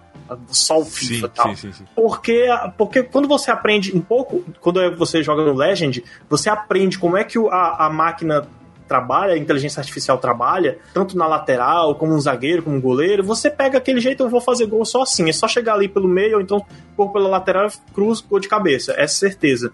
ou, ou quase, né? Mas no Ultimate dá um pouco mais de dificuldade, o goleiro pega mais bola, o zagueiro consegue se antecipar na- mais rápido e tudo. Agora, na versão 20, meu amigo, todos os jogadores viram vários Neymars e vários Messi, porque você é impossível. Eles saem driblando da zaga e é uns dribles. E quando ele chega na. O que mais me revolta, cara, porque quando ele, ele dribla, dribla, dribla, chega na cara do gol, ele levanta a bola na frente do goleiro, bate, bota no peito aqui e encobre ou chuta. Assim, caralho, velho. Como assim? A gente sabe, é, é muito desonesto, cara. É tipo É. um Dark Souls do, do FIFA. Essa é a palavra, desonesto. E online não é diferente, assim. Online é esquisito porque tem jogos, tem partidas onde o teu time joga muito, tu- tudo acontece bem, assim, o entrosamento dos caras é bom, É. tudo funciona perfeitamente. E tem partidas que parece que os jogadores não queriam estar em campo, assim. Que tudo dá errado, os caras bons erram uns passes idiotas, assim, passes pro lado, os caras erram. E, e é muito estranho, cara. E aí, conforme tu vai jogando muito e, Hum. e tu vai vendo ali que essas coisas não são culpa tua, que realmente tem alguma mecânica misteriosa ali que faz com que os jogadores se desenvolvam melhor ou pior, quem sabe até aí falando já teoricamente, é para fazer tu gastar mais mesmo. Se tu tá jogando muito bem, os caras pioram os teus jogadores pra tu achar que tu precisa melhorar o teu time, entendeu? É, então, pode crer, pode crer. Eu já vi um monte de print dos caras colocando assim, resultado do jogo, aí os é, chute a gol do seu time, 15, você acertou um, um foi gol. Aí chute o gol do adversário, 3, ele fez dois gols. É, eu sempre fui muito cético nesse negócio aí. Sempre achava que, ah, isso aí é desculpa do cara que não, não consegue fazer gol e tal. Mas depois de um tempo tu vai vendo que é mesmo estranho, assim. É, tipo, jogadas. Porque o jogo ele é muito repetitivo, né? Todo É. FIFA tem aquela jogada que todo mundo sabe que vai ser gol antes dela começar, assim. Começa ali mais ou menos num, num ângulo ali que o jogador pega a bola e faz um passe, tu já sabe, ah, daqui é gol, não tem como evitar. E todo FIFA É. tem alguma jogada, ou algumas jogadas que são assim. E aí, depois de muito tempo jogando, e eu jogava muito, eu tinha no Ultimate Team dos anos que eu joguei bastante, tipo o 2017, 2018, eu tinha tipo 3 mil partidas jogadas, assim, no Ultimate Team Caralho! no ano. Era muito mesmo, assim. E aí eu sabia já as jogadas, sabia todo o esquema. E aí quando acontecia em determinadas ocasiões, especialmente depois que eles começaram com o. Como é que chama lá? A Weekend League. Pô, nossa, eu tô, eu tô esquecendo dessas coisas, graças a Deus. Mas a Weekend League, ela é um- uma competição que acontece no final de semana, né? Um, um campeonatinho de final de semana. Ah, tá, verdade. Quando É. surgiu, eram 40 partidas, 40 jogos que tu fazia online dentro do Ultimate Team com o teu time e tal. E dependendo de quantas partidas dessas tu vencia, tu atingia, atingia um determinado ranking que tinha uma premiação que tu recebia na semana seguinte. E aí com essa premiação tu podia melhorar o teu time e tal.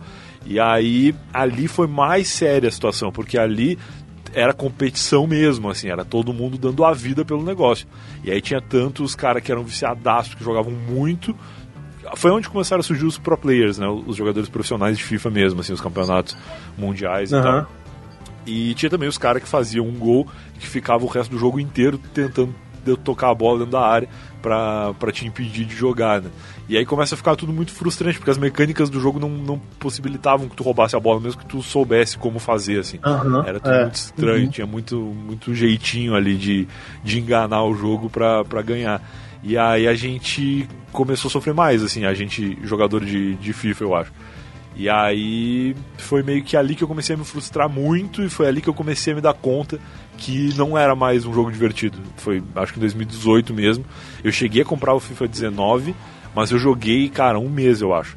E pra mim era muito esquisito, porque todo ano eu comprava o jogo no lançamento, ficava acompanhando as novidades e tal. E em 2019 eu não tive vontade nenhuma de jogar. Eu, eu tinha vontade de jogar, mas quando eu ia jogar, eu jogava duas partidas e não queria mais ver o jogo, assim. É, eu tô meio assim também. Esse ano eu comprei o Pro Evolution. Ô, Rafael, fala aí que tu ia falar, eu te atrapalhei, cara. Cara, não, não. É porque é, a última experiência que eu tive com FIFA não foi. Não, não tem muito tempo, não. Eu quebrei o controle. Caralho. Eu com tanta raiva que eu quebrei o controle, cara. É, não, eu não cheguei Aí- nesse nível, mas eu sei que isso é muito comum, cara. E isso ainda piora quando tu começa a, a fazer parte da comunidade de FIFA, né? Que é acompanhar as Uhum. pessoas é, que produzem conteúdo de FIFA na internet e comentar Deus e acompanhar fóruns e enfim, pessoas que interagem nesse universo, que tu vê que todas aquelas coisas que acontecem contigo não são só contigo. Todo mundo Uhum. passa pelas mesmas coisas assim em vários níveis, né? E aí tu, É. tu vai vendo que é realmente uma coisa que o jogo faz com as pessoas, por mais diferentes que elas sejam. E isso deixa de ser divertido porque você acaba criando um loop na tua cabeça também de, cara, eu jogo bem ou eu jogo mal? É, Porque você não sabe se você joga bem, né? Porque você tá ganhando, e aí do nada vira alguma coisa que só começa a perder. Aí fica, porra, como assim? é, muito O que que eu. Qual é a minha jogabilidade? Porque você pode estar jogando muito bem, do nada seu time cai, tu erra tudo, parece que você é uma bosta. É, até o Thiago Leifert disse é que, que vai. Pode sair um gol no final do jogo agora, aí é gol. é, ainda tem Sempre. essa, né? Tem coisas muito previsíveis que acontecem no FIFA há muito tempo, tipo o gol aos 45 minutos, o gol aos 90 minutos, e, e tem outros outras coisas que, que é até pior, que são bugs que acompanham o jogo há muitos anos, né? Que tipo gol de saída de bola, que a zaga do time adversário fica totalmente perdida e não tem explicação, assim, zagueiros bons que tu contratou ali pro teu time e que durante o resto da partida eles são bons zagueiros, mas no começo ali na saída de bola eles ficam perdidaço, assim, os caras tropeçam neles mesmos, é, é tudo muito esquisito.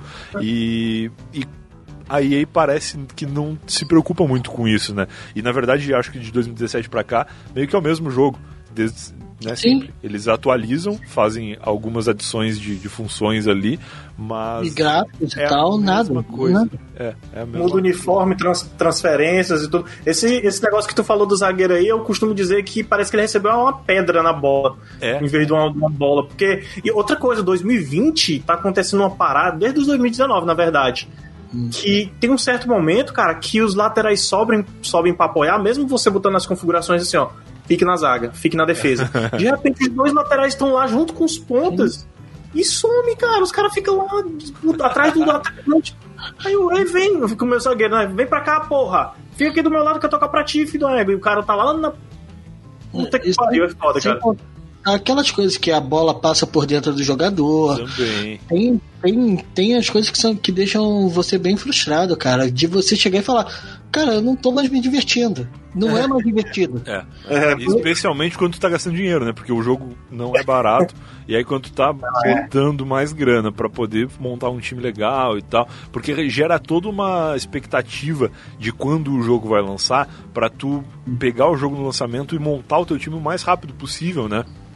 Sim. poder jogar online e pegar os adversários e, e ser mais fácil, né? Porque tu tem um time melhor já de cara, assim. Só que muita gente faz isso e eles procuram partidas ranqueadas ali pelo, pela qualidade do time também. Então meio que tu sempre vai jogar contra pessoas do mesmo nível, pelo menos do time que tu, e, e vai ser sempre frustrante, porque o- o- os jogadores sempre vão sendo lançados em versões diferentes, melhores e tal. E aí, acho que de 2018 pra cá começou a acontecer uma coisa mais bizarra ainda no Ultimate Team, que são cartas de super-heróis, assim, né? São jogadores. Até tem uma parada que eles lançaram que era o Future Stars, que é tipo sei lá, promessas do futuro, né? Aí eles pegavam lá jogadores, tipo Vinícius Júnior em 2018, e aí tinha uma cartinha 97 do Vinícius Júnior que era melhor que o Pelé Caralho. dentro do. Cara, cara, Dentro do é absurdo.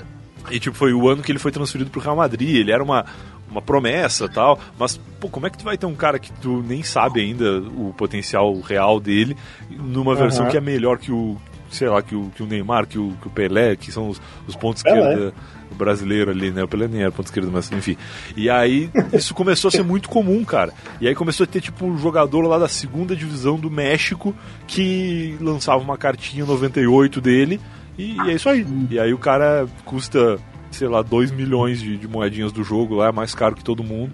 Ou até o, o fenômeno contrário, que era pior, que era tipo uma cartinha que não tinha nenhuma justificativa de por que, que ela era tão boa, que ela era barata, ela era um jogador que ninguém conhecia, mas aí que a galera descobria que ele era um jogador bugado, assim, que ele era, um, enfim, melhor. Um fake, né? É, melhor que o Cristiano Ronaldo. E aí tu bota. Aí todo mundo tinha esse jogador. E aí, com o tempo, tu vai jogar e todo mundo tem o mesmo time. Porque é só os caras bugados que são barato ou os caras bons, assim, que que que estão. Que custam muito, né? É, que estão as versões mais mais upadas, assim. E aí, cara, vira um jogo totalmente sem graça, assim, de jogar online, porque é sempre muito repetitivo na mecânica, nos times, no- nas pessoas tentando fazer sempre a mesma jogada, porque dá certo. E aí realmente tu vai vendo que, que tu não tá te divertindo, mas que deveria ser, né? O objetivo principal de quem liga o videogame pra, pra jogar. Aí ele não tá preocupado com isso, não. Aí ganhar mais dinheiro, é foda. Teve um, teve um. Eu não lembro qual foi o ano que tinha um que você cruzar no primeiro pau no escanteio pro Cristiano Ronaldo era gol. Esse foi o FIFA que o Mandzukic era um, um ótimo jogador, porque ele era um cara grandão que cabeceava. Aham. E aí ele É. não corria, não. Cara, o louco era muito lento, assim, no jogo. Que é uma outra coisa que me irrita bastante no FIFA, assim, que são jogadores que na vida real eles sabem jogar bola e no FIFA eles não conseguem, porque eles não estão de acordo com, com o meta do jogo, né? Não estão de acordo com, com o que o jogo. Enfim, o, o FIFA virou uma correria, né? Porque tem um monte de jogador com muita velocidade e tal. E aí jogadores bons que.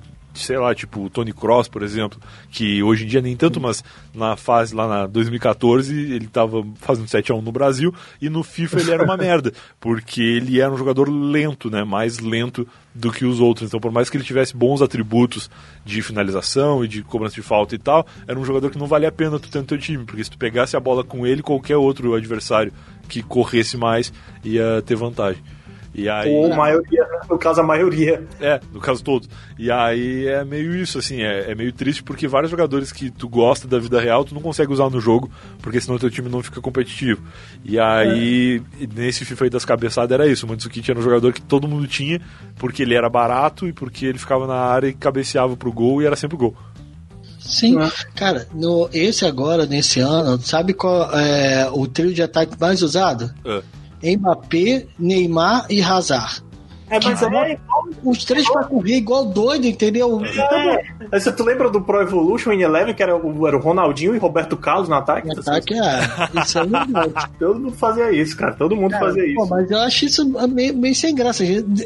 O negócio é evoluir, não regredir, né, cara? Exato, exato. Mas Mas ainda esses três aí, ok, porque tu sabe quem eles são. O pior é quando tu entra e vai jogar contra um adversário e ele tem uns caras que eu agora não vou nem saber dizer os nomes, mas tipo, no, no FIFA 18 era o Lozano, que era um jogador do México, mexicano, né? que ele era overall 78, se não me engano.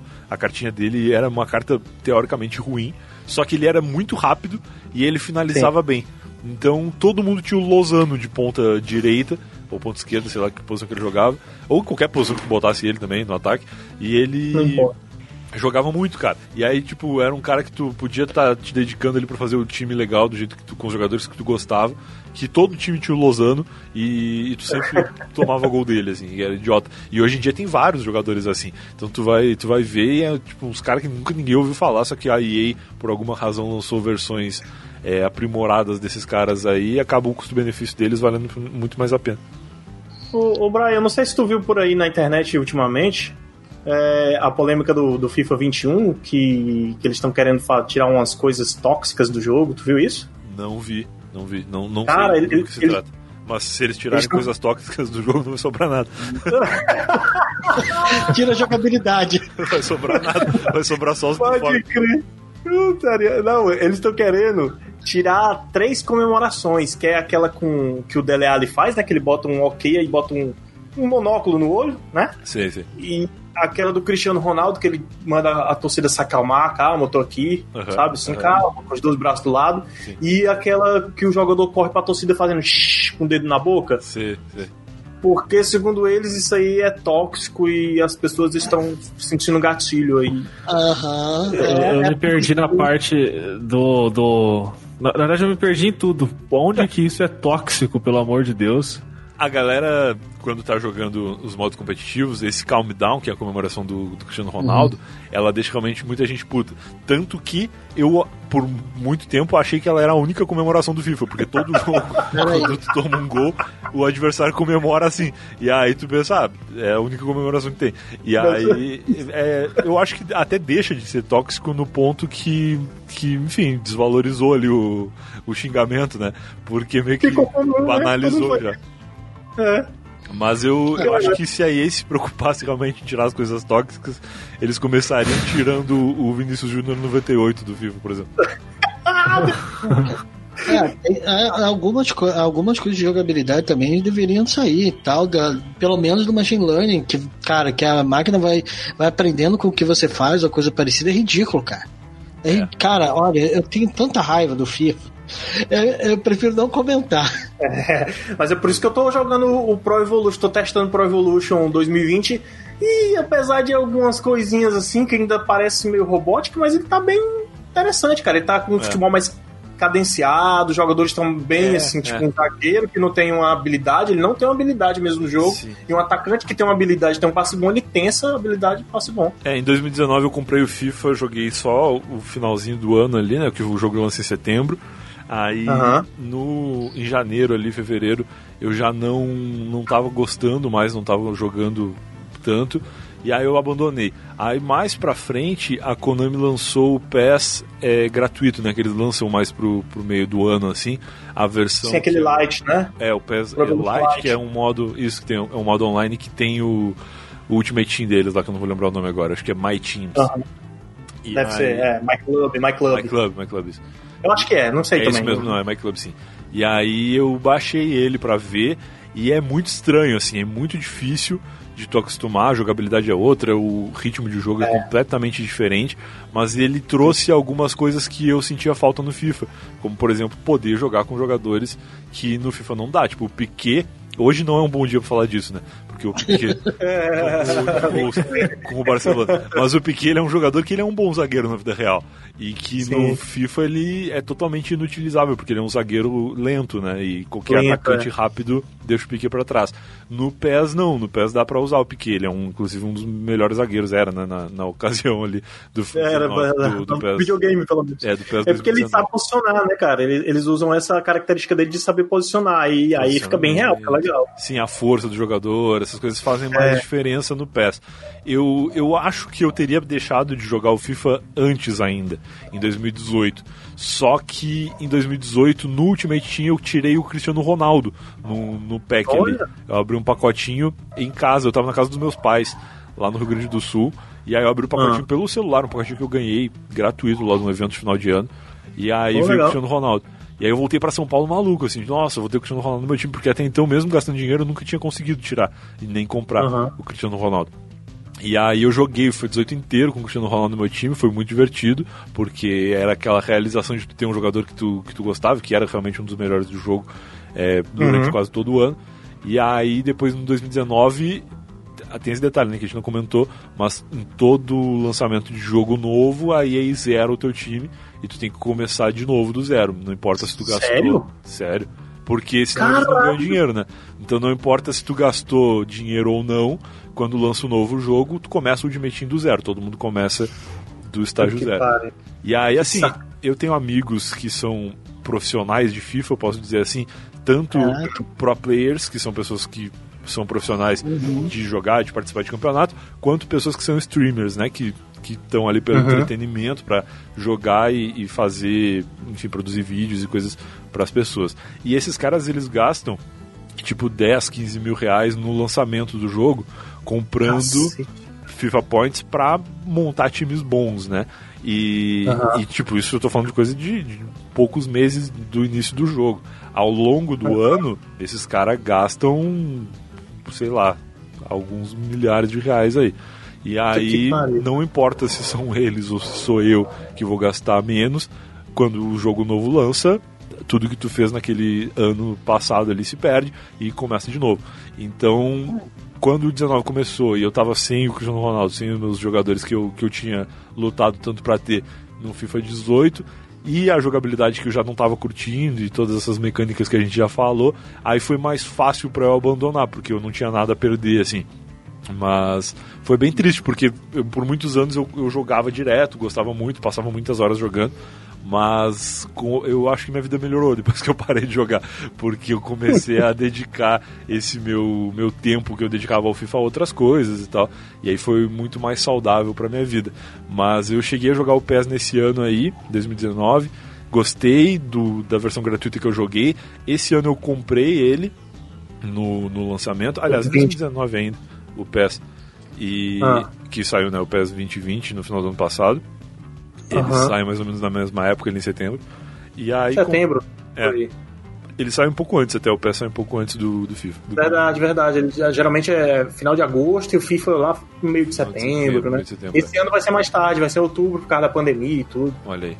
E aí, é, aí comprei, aí joguei um pouco, achei legal, recuperei um negócio que eu fazia muito no Winning Eleven, lá que era instalar aqueles, aqueles patch que vem Option Fire, né? É, Option File, isso. Que no caso do, do FIFA, uma coisa que eu sempre fui muito frustrado é que eles têm os icons, né? Que são os, os jogadores clássicos, assim, como eu citei o Pelé e tem Maradona. Maradona e vários outros, assim, que na real tu nunca tem, porque no FIFA eles são exclusivos do Ultimate Team e eles são sempre muito caros, né? E É. ainda tem o detalhe de que a maioria deles nem é melhor do que os jogadores bugados do, do jogo. Então não Entendi. compensa mesmo, assim, tu ter. Tipo, cara, tem vários jogadores assim. Primeiro tem o Lozano. É, exato. Tem vários jogadores que são realmente bons, assim. Tipo, sei lá, o Garrincha. No, no PES ele é horrível. No PES é mais. Vale, no, no PES não, desculpa. No, no FIFA ele é horrível. FIFA. Vale mais a pena tu ter o Lozano do que tu ter o Garrincha. E aí, meio que são jogadores que tu queria ter pra testar, só que tu não consegue comprar porque são muito caros. E mesmo que tu consiga, não vale a pena tu jogar com eles porque eles não são tão bons. E aí no PES tem como tu instalar eles pelo Option File pra jogar offline. E aí tu consegue montar um time só de, de lendas, né? Que eu acho que é como chama no PES. Oh, legal, cara. Eu não E sei é- fazer isso não, cara. É É mais divertido, é mais divertido. Eu, eu comprei um, um option file até que o cara tava vendendo no Mercado Livre, lá acho que foi 15 reais, uma coisa assim.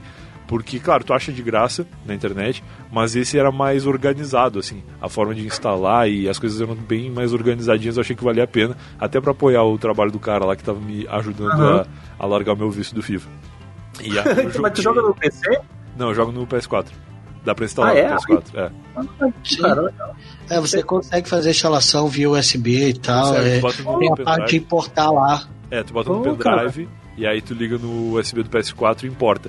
No Xbox parece que não dá. Na época que eu vi uns tutoriais, os caras falavam que no Xbox não dava de fazer isso, mas quem joga no PC e quem joga no PS4 consegue. E é muito legal, cara, porque eu joguei tipo uns modo carreira é, com jogadores lendas, assim, né? Tipo, eu joguei um modo carreira com Caraca. o Romário, por exemplo. Aí tu bota Pô, o legal. Romário no Flamengo, no Vasco, jogo com ele, é muito legal. Joguei com, com vários jogadores, assim, cara, muito massa, assim. E, Muito massa. e aí realmente, aí é divertido de novo, né?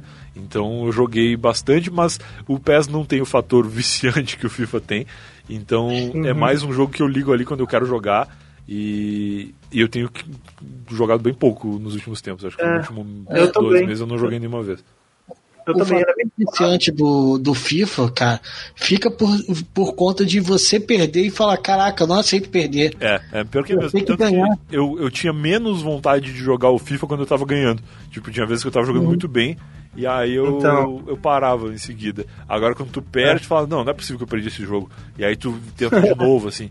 E aí tu fica meio que frustrado tentando ganhar e quanto mais tu tenta ganhar, mais frustrado tu fica. É bem ruim, cara. É, é bem. É muito bem ruim. O FIFA só tem uma, tem uma coisa boa que ultimamente eu tenho feito pra poder, pra poder me divertir: procurar os rages na, no YouTube, cara. Já tem muito, tem. Cara, tem cada coisa engraçada, cara. Teve um cara lá fora que o cara tacou o controle na, na TV, cara. Ele quebrou. Ah, isso. Não, isso acontece muito, cara. Acontece muito mais do que a gente imagina, assim. Não bastasse os caras gastarem tanto dinheiro com o jogo, eles ainda têm que comprar controles novos todo ano. E TV, no caso do, de cara aí. TV, né? Eu eu Pior no ainda. caso, eu fui no caso. Pior ainda. Ô, ô Brian, tu, tu jogava é, aqueles joguinhos de, de manager, assim, que você não controla o jogo? Tipo Championship Manager, Futebol Manager, Brasfoot. Eu não cheguei a jogar muito. Eu, meu padrinho, ele é viciado no Brasfoot há muitos anos. E, e ele até hoje joga, cara. É engraçado porque ele é padre. E aí ele, Caralho, que bom. ele- Eu lembro que ele terminava a, a missa assim, ele ia correndo pra casa na época. Hoje em dia ele joga no celular. Mas ele Aham. saía da missa e tu ia na casa dele, assim, ele tava jogando Brasfoot, não queria falar, falar com ninguém. Cara, Cara. que interessante, curioso, curioso. É. Mas a gente pensa que o cara é padre, o cara não tem interesse em nada, né? O cara só, só pensa em religião, não, mas deve ter algum Na interesse. verdade, aí. ele tem muito mais tempo livre pra gostar de coisas, porque ele não tem família, né? Então ele fica jogando o Brasfoot lá o dia inteiro, cara. Caraca.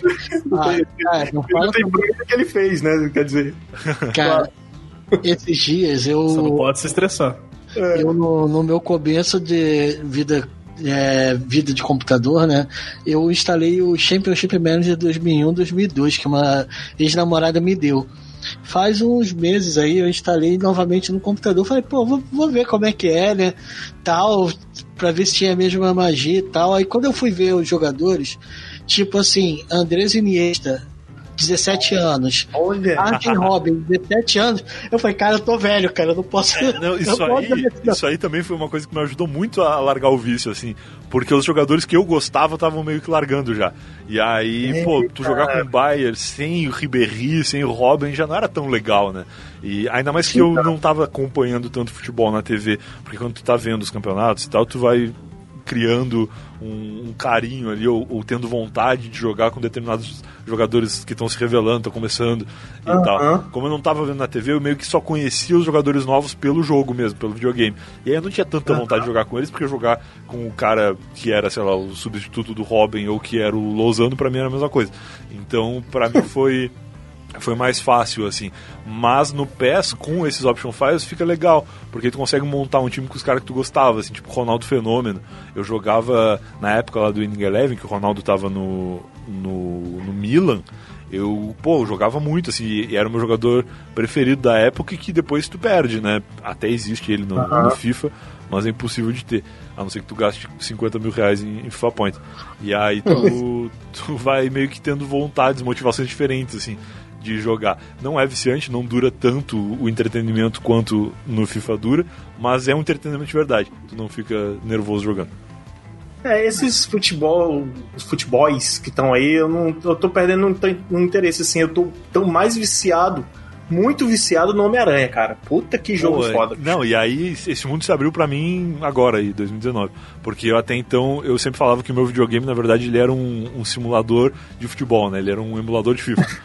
Porque era, Pode crer. era o único jogo que eu tinha todo ano, assim. Até lá em 2013 eu joguei o GTA, porque tava muito no hype, todo mundo falando e tal. E é um jogo que lança pouquíssimas vezes, né? Tanto que de 2013 Sim, pra sim. cá nunca mais teve outro. É, O 5, né? O último.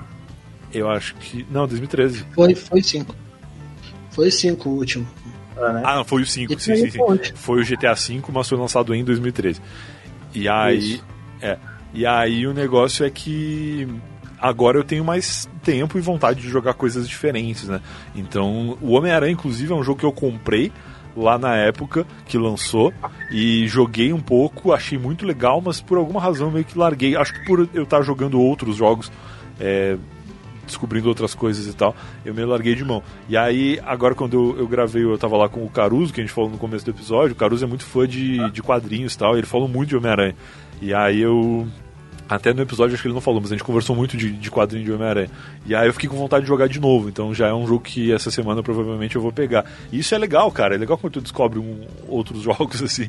Tu pode continuar gostando do teu futebol, jogando de vez em quando quando dá vontade, mas é bom tu ter sanidade de jogar só quando tu quer mesmo. Cara, eu, eu, eu e a mina aqui, a gente joga muito Borderlands também, joga Legal. Call of Duty. Ela, eu- ela, tá jogando Call of Duty, eu tô só olhando por enquanto, né? E Last of Us. É, Eu, eu, desde que eu desinstalei o FIFA, eu tenho jogado outras coisas também. Eu, eu me lembro, eu tenho, o Felipe sabe, eu tenho uma biblioteca de quase 100 jogos. E eu só jogava FIFA. É, é, mas é, é, isso mesmo que acontece. É muito triste, cara. E aí eu tô jogando um monte de coisa legal, assim. Tanto que agora, nas últimas semanas, o meu jogo favorito da vida virou o Fall Guys, né? Que é um jogo até que tá gratuito aí, que é um lançamento. Uhum. É... Qual é o nome? Fall Guys. Ele é como se fosse. A galera tá comparando muito com as Olimpíadas do Faustão. É um joguinho. Ah, daqueles bonequinho, né? Bonequinho colorido, correndo num universo que parece das balas finas, assim. Colorido. Pode crer, tá de graça na Plus, né? Com muitas frutas e tal. Tá de graça na PC Plus. E lançou pra, pra PC também na, na Steam. Ah, no PC ele é, é 30 e poucos reais, mas cara, vale demais assim. Eu comprei muitos jogos vários lançamentos esse ano. Joguei muita coisa, joguei Fórmula 1, joguei é, The Last of Us, cara, joguei vários jogos novos, assim, tava bem interessado de comprar o Tony Hawk agora, que era um jogo que eu gostava bastante na adolescência também. Mas Sim, agora vem com Charlie Brown Jr. Mas o Fall Guys de graça, cara, é o melhor jogo do mundo, assim.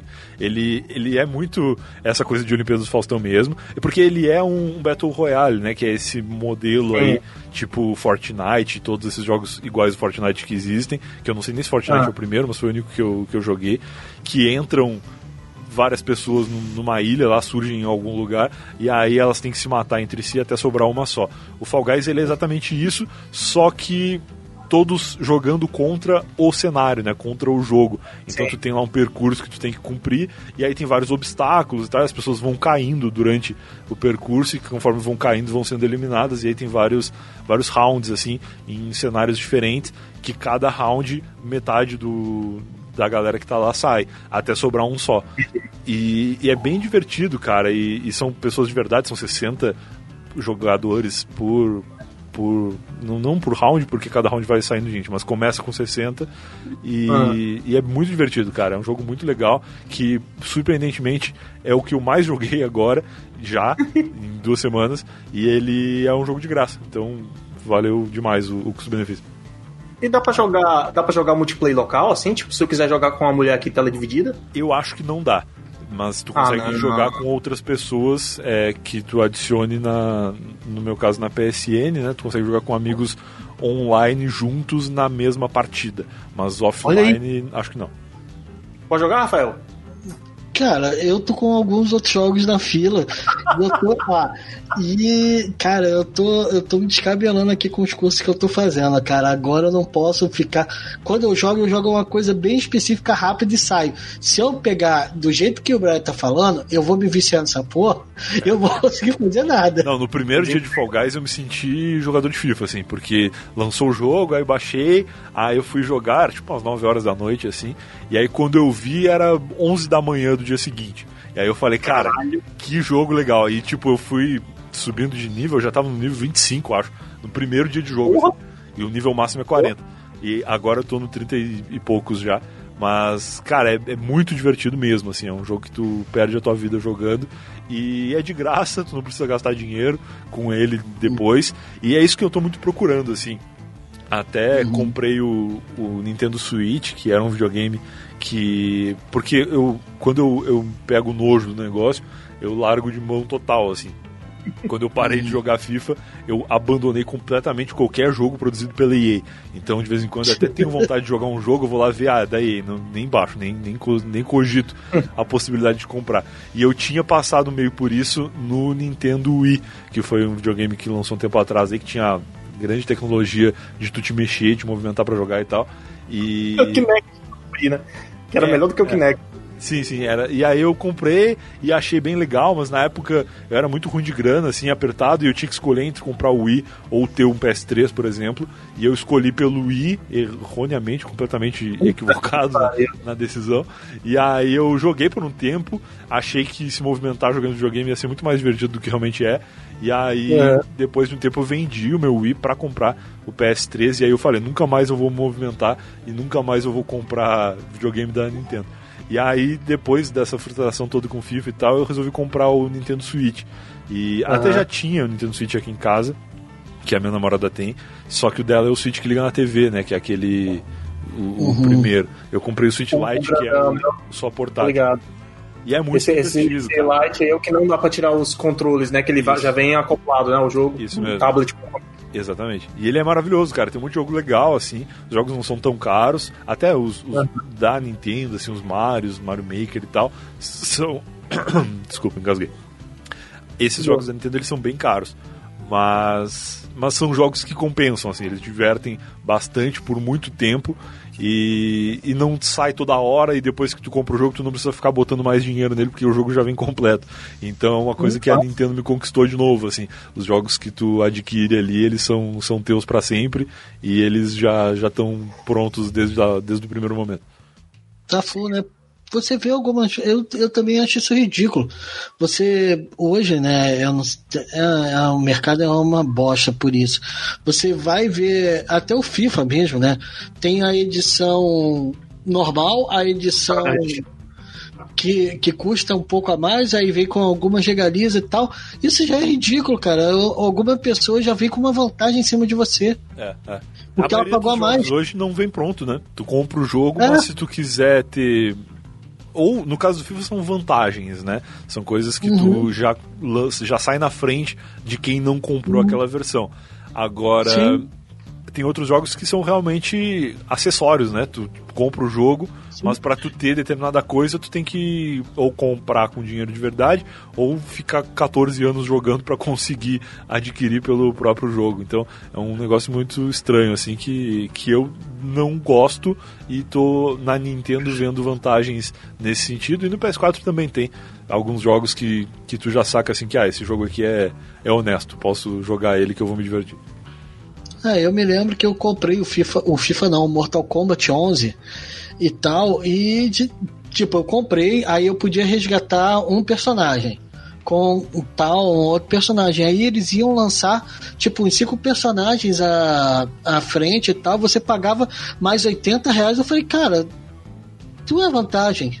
Pois é, é, é muito triste, cara. Não, realmente não, não compensa tu ficar comprando o jogo em pedaços, né? Porque o, o primeiro pedaço, que é o jogo teoricamente completo, ele já é muito caro, né? Tu vai ficar comprando, Sim. pra depois ficar comprando coisa separada, é muito ruim. Aí vai ficar mais caro ainda agora. É, você vê, tem hoje, eu, eu, se eu não me engano, o preço do FIFA vai subir, a versão básica do FIFA eu acho que vai ser 300 reais. Não, mas quando eu jogava, a versão que eu comprava já era 400 e pouco já. Imagina agora. Aí. Cara, é absurdo, cara. É um absurdo. Muito triste. E o FIFA mais caro, ele tem a vantagem, entre muitas aspas, de que ele lança antes. Então, o cara que compra a versão mais cara, além de já vir com um pacotinho, já vir com vantagens e jogadores de empréstimo, que no começo do jogo são importantes, assim, para tu fazer as primeiras partidas e tal, tu começa a jogar o jogo, acho que três ou, ou cinco dias antes de quem comprou a versão mais barata. Então, quando os caras da versão mais barata chegam no modo online, tem uma galera que já tá com o time super evoluído, assim, porque os caras estão há uma semana jogando antes de ti, né? Ah, eu- uma Te semana. ganha fácil. né? E te ganha fácil, né? Sim, sim. Cara, isso é. é- é- tá vendo? É, é isso que dá raiva. Vergonha, é, é um velho. pay to win. Porque no começo, realmente, no começo a diferença de time ela é mais evidente, né? Depois, quando tá todo mundo mais evoluído, aí, aí rolam umas bizarrices, que é o, o que estressa muito o jogador, que é o time pior, às vezes jogar melhor, inexplicavelmente, coisas assim. Mas no começo do jogo, realmente, não tem como tu disputar contra um cara que tem as cartinhas ouro, né? Que são os jogadores, enfim, que existem no mundo real. Contra um cara que tá começando agora com as cartinhas bronze, que é uns caras que ninguém nunca ouviu falar, uns moleques de 14 anos da quinta divisão da. Inglaterra. Então aí realmente não tem como tu competir, acaba ficando bem disparelho mesmo. Pô, teve uma coisa. Nesse, nesse último FIFA, eles tiraram. Não sei, você jogava, você jogava com fone pra poder escutar o, o outro cara? Não, nunca. Eu odeio. Nu- nunca. Odeio pessoas, cara. Eu gosto de jogar videogame, por mais que eu jogue online, eu gosto de jogar imaginando imaginando que aquela pessoa é, é um computador. Porque isso é uma coisa muito louca, né? Porque quando eu era criança eu jogava Mario Kart e eu achava. Mario Kart, inclusive, é um excelente jogo do Nintendo Switch que eu tô jogando agora de novo. Mas quando eu era criança e jogava Mario Kart no, no Super Nintendo do meu vizinho, eu imaginava que cada competidor ali era uma pessoa na sua casa jogando, era uma criança num país diferente, assim, que era uma coisa que, caralho, muito, muito mágico esse universo do videogame e tal. E aí depois, hoje em dia que isso realmente acontece, eu acho um saco porque é todo mundo chato e os caras deixam o microfone ligado e a mãe tá do lado gritando e xingando ele e tal. Eu acho horrível. Mas ah, isso, inclusive, foi uma das únicas coisas boas que a EA fez aí nos últimos tempos, que foi a possibilidade de tu desabilitar isso, tu não ouvir ninguém falando contigo, mesmo que a pessoa queira. Então, eu não, Sim. respondendo a sua pergunta agora, eu não, não curtia botar o fone, mas a, o PS4 até vem, né? Com o fonezinho ali pra tu botar o microfone e tal. Sim, no controle e tal. Eu tava jogando no, no anterior e tal. Eu fui chamado de macaco umas quatro vezes, cara. É, por, quê? É... O brasileiro? O brasileiro? É, é, porque você tá jogando ali online. O cara chega, ele, ele conecta um fone qualquer no controle mesmo e ele consegue falar com você. Olha aí. É, aí eu já escutava já o cara, pô, vai macaco, não sei o que. Eu falei, mano, tipo assim, como, como, entendeu? Porque já desejaram que minha mãe tivesse câncer e tal, é, coisas do tipo. Meu Deus. Aí eu tava pensando, Aí, pô, aí quando você falou, eu ia falar isso na época, na, no momento que você falou do, da comemoração do Calm Down e tal, não sei o quê. Porra, mano, é, eu nem usava essa comemoração. É. Imagina se eu usasse, cara. É. é, então. Ai, ai. Ô, Brian, tu conseguiu dormir à tarde, bicho? Consegui. A, a gente conversou hoje de manhã, né? E aí eu falei, puta, não dormi ainda. Mas eu fui. Eu dormi depois do jogo. Acabou o jogo, aí eu dormi um pouquinho. Nem sei que hora era também. Mas eu, eu, eu, desapeguei desse negócio aí de dormir. Eu agora eu. eu não. Eu, eu, cara, porque eu passei 30 anos da minha vida tentando dormir de noite e, e viver de dia. E eu nunca consegui direito. E aí eu, eu agora desisti. Eu falei, ah, vou dormir só quando precisar. Então cada dia aí eu tenho uma. Dependendo dos meus compromissos, eu me organizo para dormir no, no, momento que dá, assim. Eu gostei dessa frase, desistir desse negócio de dormir. Não, esse é, negócio de dormir na hora, não tem hora de dormir. Tipo, tem hora que eu não aguento mais, aí eu deito e, e durmo. Mas no mais, assim, tipo, ah, eu tenho hoje um compromisso, lá, eu tenho uma reunião às 8 da manhã. Aí eu vejo assim, ah, são 11 da noite, ah, vou ficar direto, aí eu fico. Aí eu faço a reunião e depois da reunião eu durmo. Entendeu? Ou, ou então eu tenho. Teve, essa semana teve um dia que eu tive duas gravações na, à tarde. Aí uma ah. era às três da tarde, a outra era às seis. Aí eu pensei, ah, vou dormir de manhã. Aí eu dormi, sei lá, umas 8 horas. Aí acordei às duas, aí fiz a gravação das três, aí fiquei direto para das seis, aí depois só fui dormir de novo no outro dia de manhã. E aí eu tinha outro compromisso em outro horário, aí meio que eu vou organizando assim. Mas tá dando certo, cara. Caramba. Eu acho que se eu conversar com um médico, ele vai me dar tipo uns 15 dias de vida, mas no mais eu tô, tô conseguindo produzir bastante. Tá tudo certo. tem, tem, tem produto aí pra seis meses, então tá de boa, né? é por aí, é. Tô conseguindo produzir bastante, tô satisfeito. Mas agora, quando a pandemia passar, eu vou ver se eu me organizo de novo. Eu tava curtindo na academia, cara. Tava fazendo várias coisas legais aí que eu nunca fiz na vida. E, e eu é. tinha me mudado agora em novembro e tava meio que conhecendo o bairro, assim, visitando coisas e tal. Agora tô, tô preso em casa aqui. Mas daqui a pouco, daqui a pouco tudo volta ao normal. É, esse negócio de academia, eu, eu, eu frequentava as academias de bairro, assim, eu, eu detesto academia, o, o, ambiente, a música, né? Eu tenho que levar um fone para poder me livrar daquela coisa. Só que a que eu faço atualmente, ela, ela tem ar-condicionado, então é, é outro mundo, cara. É outro mundo. Eu, é? tava, eu tava indo naquela academia da fake news, aquela amarela. E aí eu. eu tava indo. Eu tô na concorrente dela. Fake fit. Qual que é a concorrente? A azul? É a vermelha, céu, céu, céu, alguma coisa céu. Não conheço. Eu, tava, eu comecei a fazer na, na azul, que é a, a Blue Fit. E, uhum. pô, a que eu ia era muito legal, cara. Ela era, tinha, tipo, quatro andares, assim, de academia. E ela é cheia de janelões, assim, é, de vidro que tu enxerga a cidade. Pá, é, é bonito, ah, cara. É um lugar é. confortável, assim, ag é, agradável, pra, até para quem não gosta de fazer exercício físico, que era o meu caso. Uhum. E quando eu comecei a ir na Fake Fit agora, é muito deprê, cara. É tudo preto, assim, é aquela galera que malha na caverna, tá ligado? Tipo, tem ar-condicionado e tal, mas as janelas são pintadas de preto, cara. E aí é tudo cara. aquele meia luz, assim, sabe? Tipo pub irlandês, assim.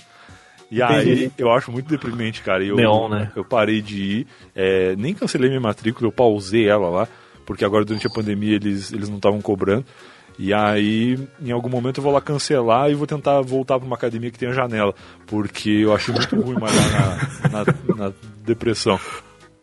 Cara, a última academia que eu frequentei, cara, para você ir pra academia, você tinha que. Era no subsolo, cara. Caramba, Essa aí ela começa no subsolo. Aí tu vai subindo é. e parece que o subsolo não acabou. Tu segue, segue escuro. É, e você parece que tá ali preso, muito suor, sabe? Muita É ruim, gente. é ruim. Cara, me dá uma agonia. Eu falo, não, não, cara, eu prefiro ficar gordo, cara, não adianta. Ser gordo é muito mais gostoso no fim das contas. Pô, cara, não vou. Cara, é que o clima de academia, cara, por mais que seja bacana, tal, você cuidar da saúde, aquela coisa toda, te tra- traz diversos benefícios e tal, que é legal fazer exercício, não é, não é uma coisa ruim, mas os locais onde você faz o exercício é que é ruim. Os ambientes, né? ambientes pô. negativos. Cara, é muito chato, cara. igual- Eu acho, eu acho deprimente. No fim é igual o FIFA. Se tu não tá te divertindo, não vale a pena. Por mais que faça bem em algum sentido, Academia. em algum É igual momento da tua FIFA. vida, não. Se tu não tá gostando ali do, do processo, o resultado final não vai valer a pena pra ti. É, pois é, pois é. E A última também teve, teve uma história engraçada, né? Já que você gosta de escutar histórias. Teve o tinha um cara que tava muito engraçado ali da minha frente, que toda. Cara, qualquer exercício que ele fazia, ele ficava namorando a si mesmo no espelho de uma forma Ah, absurda. mas é o, tá é o, é o atleta padrão da, da academia da fake news. Sim. E, e eu, e, É eu verdade. fiquei, e eu fiquei olhando pro cara, e o pior que. Aí o cara percebeu que eu tava olhando pra ele, eu não sei se ele ficou assim, tipo, porra, esse cara é homossexual e tá me olhando. E tal, e o cara ficou me encarando a porra da academia toda, mano. Pô, mas ele deveria gostar, né? Se ele tá exibindo ali, ele, ele quer que as pessoas olhem. Eu, eu É justo, é uma troca justa. Você olha e acha bizarro, e ele vê que você tá olhando e se sente né, admirado pelas outras Sim, pessoas da academia. Mas É não, ele tava me olhando com a cara, tipo assim, o que, que tu quer? Tá olhando o quê? Tá achando que eu sou homossexual? Tá, eu sou macho. Era tipo esse olhar bem Mas, intimidador. mas, mas, cara, eu tô vendo aqui que, assim, eu sempre treinei em academia de bairro, essas de bairro mesmo, assim, que é, que é bem aberto, treino até hoje. E eu penso em mudar, né, ir pra uma dessas smarts, assim, inteligentes, né? E eu tô vendo que é só desvantagem, cara. É, porque Não, eu gosto da minha, eu gosto, pô. Eu tenho a vantagem de que o meu ritmo de vida possibilita que eu vá em horários alternativos. Porque essa galera, É. eles têm meio os horários certo de ir, assim. Que é tipo seis da tarde, em diante. E até no meio da tarde tem um horário, acho que é três da tarde também, que tem uns caras. Mas eu, eu tinha a manha de ir na hora dos idosos, assim. Que era tipo, ou às seis da manhã, que só tem velho. É boa demais. Ou meio-dia, assim. Meio-dia até parece uns caras desses, porque eu acho que é meio que horário de, de intervalo do, do trampo. Mas, cara, 10 da manhã tu vai só tem idoso, assim. E aí vira meio que a turma da fisioterapia. É, é mais, é mais legal, apesar de ser uma caverna. Mas, Turma ó, da fisioterapia. Sim, eu, eu teve uma época que eu, eu malhei. As bikes e esteiras todas cheias, né? sim, É. Pô, teve uma época que eu malhei só essa hora, que era duas da tarde que não tem ninguém. Teve uma época que eu também fiz isso, era massa, cara. Era é legal, demais. não, é. legal. Uma coisa que quem pode fazer, eu recomendo muito, porque por pior que a academia seja, é um horário que ela tá bem mais vazia e tem bem menos gente bizarra é, malhando ali, dividindo os aparelhos contigo. Mas eu é um troço que eu quero recuperar, assim. E até caminhar mesmo, eu gostava de ficar um tempo na esteira caminhando, era aonde eu aprovava o eu tava lá da semana. Porque a gente.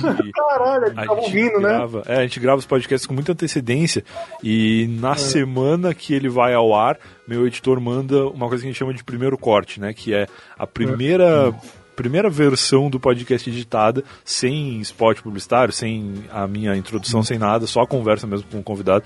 E aí eu gostava de ouvir na esteira, que era tipo uns 40 minutos, assim, que era o tempo que, que eu curtia ficar caminhando. E aí eu fazia a aprovação do, do primeiro corte que eu tava lá na academia sempre. Virou uma coisa que, que hoje em dia é esquisito, assim, que eu, eu tava gostando mesmo de fazer. E durante muitos anos eu tentei gostar da academia e não consegui. Agora que tava dando tudo certo, chegou o coronavírus.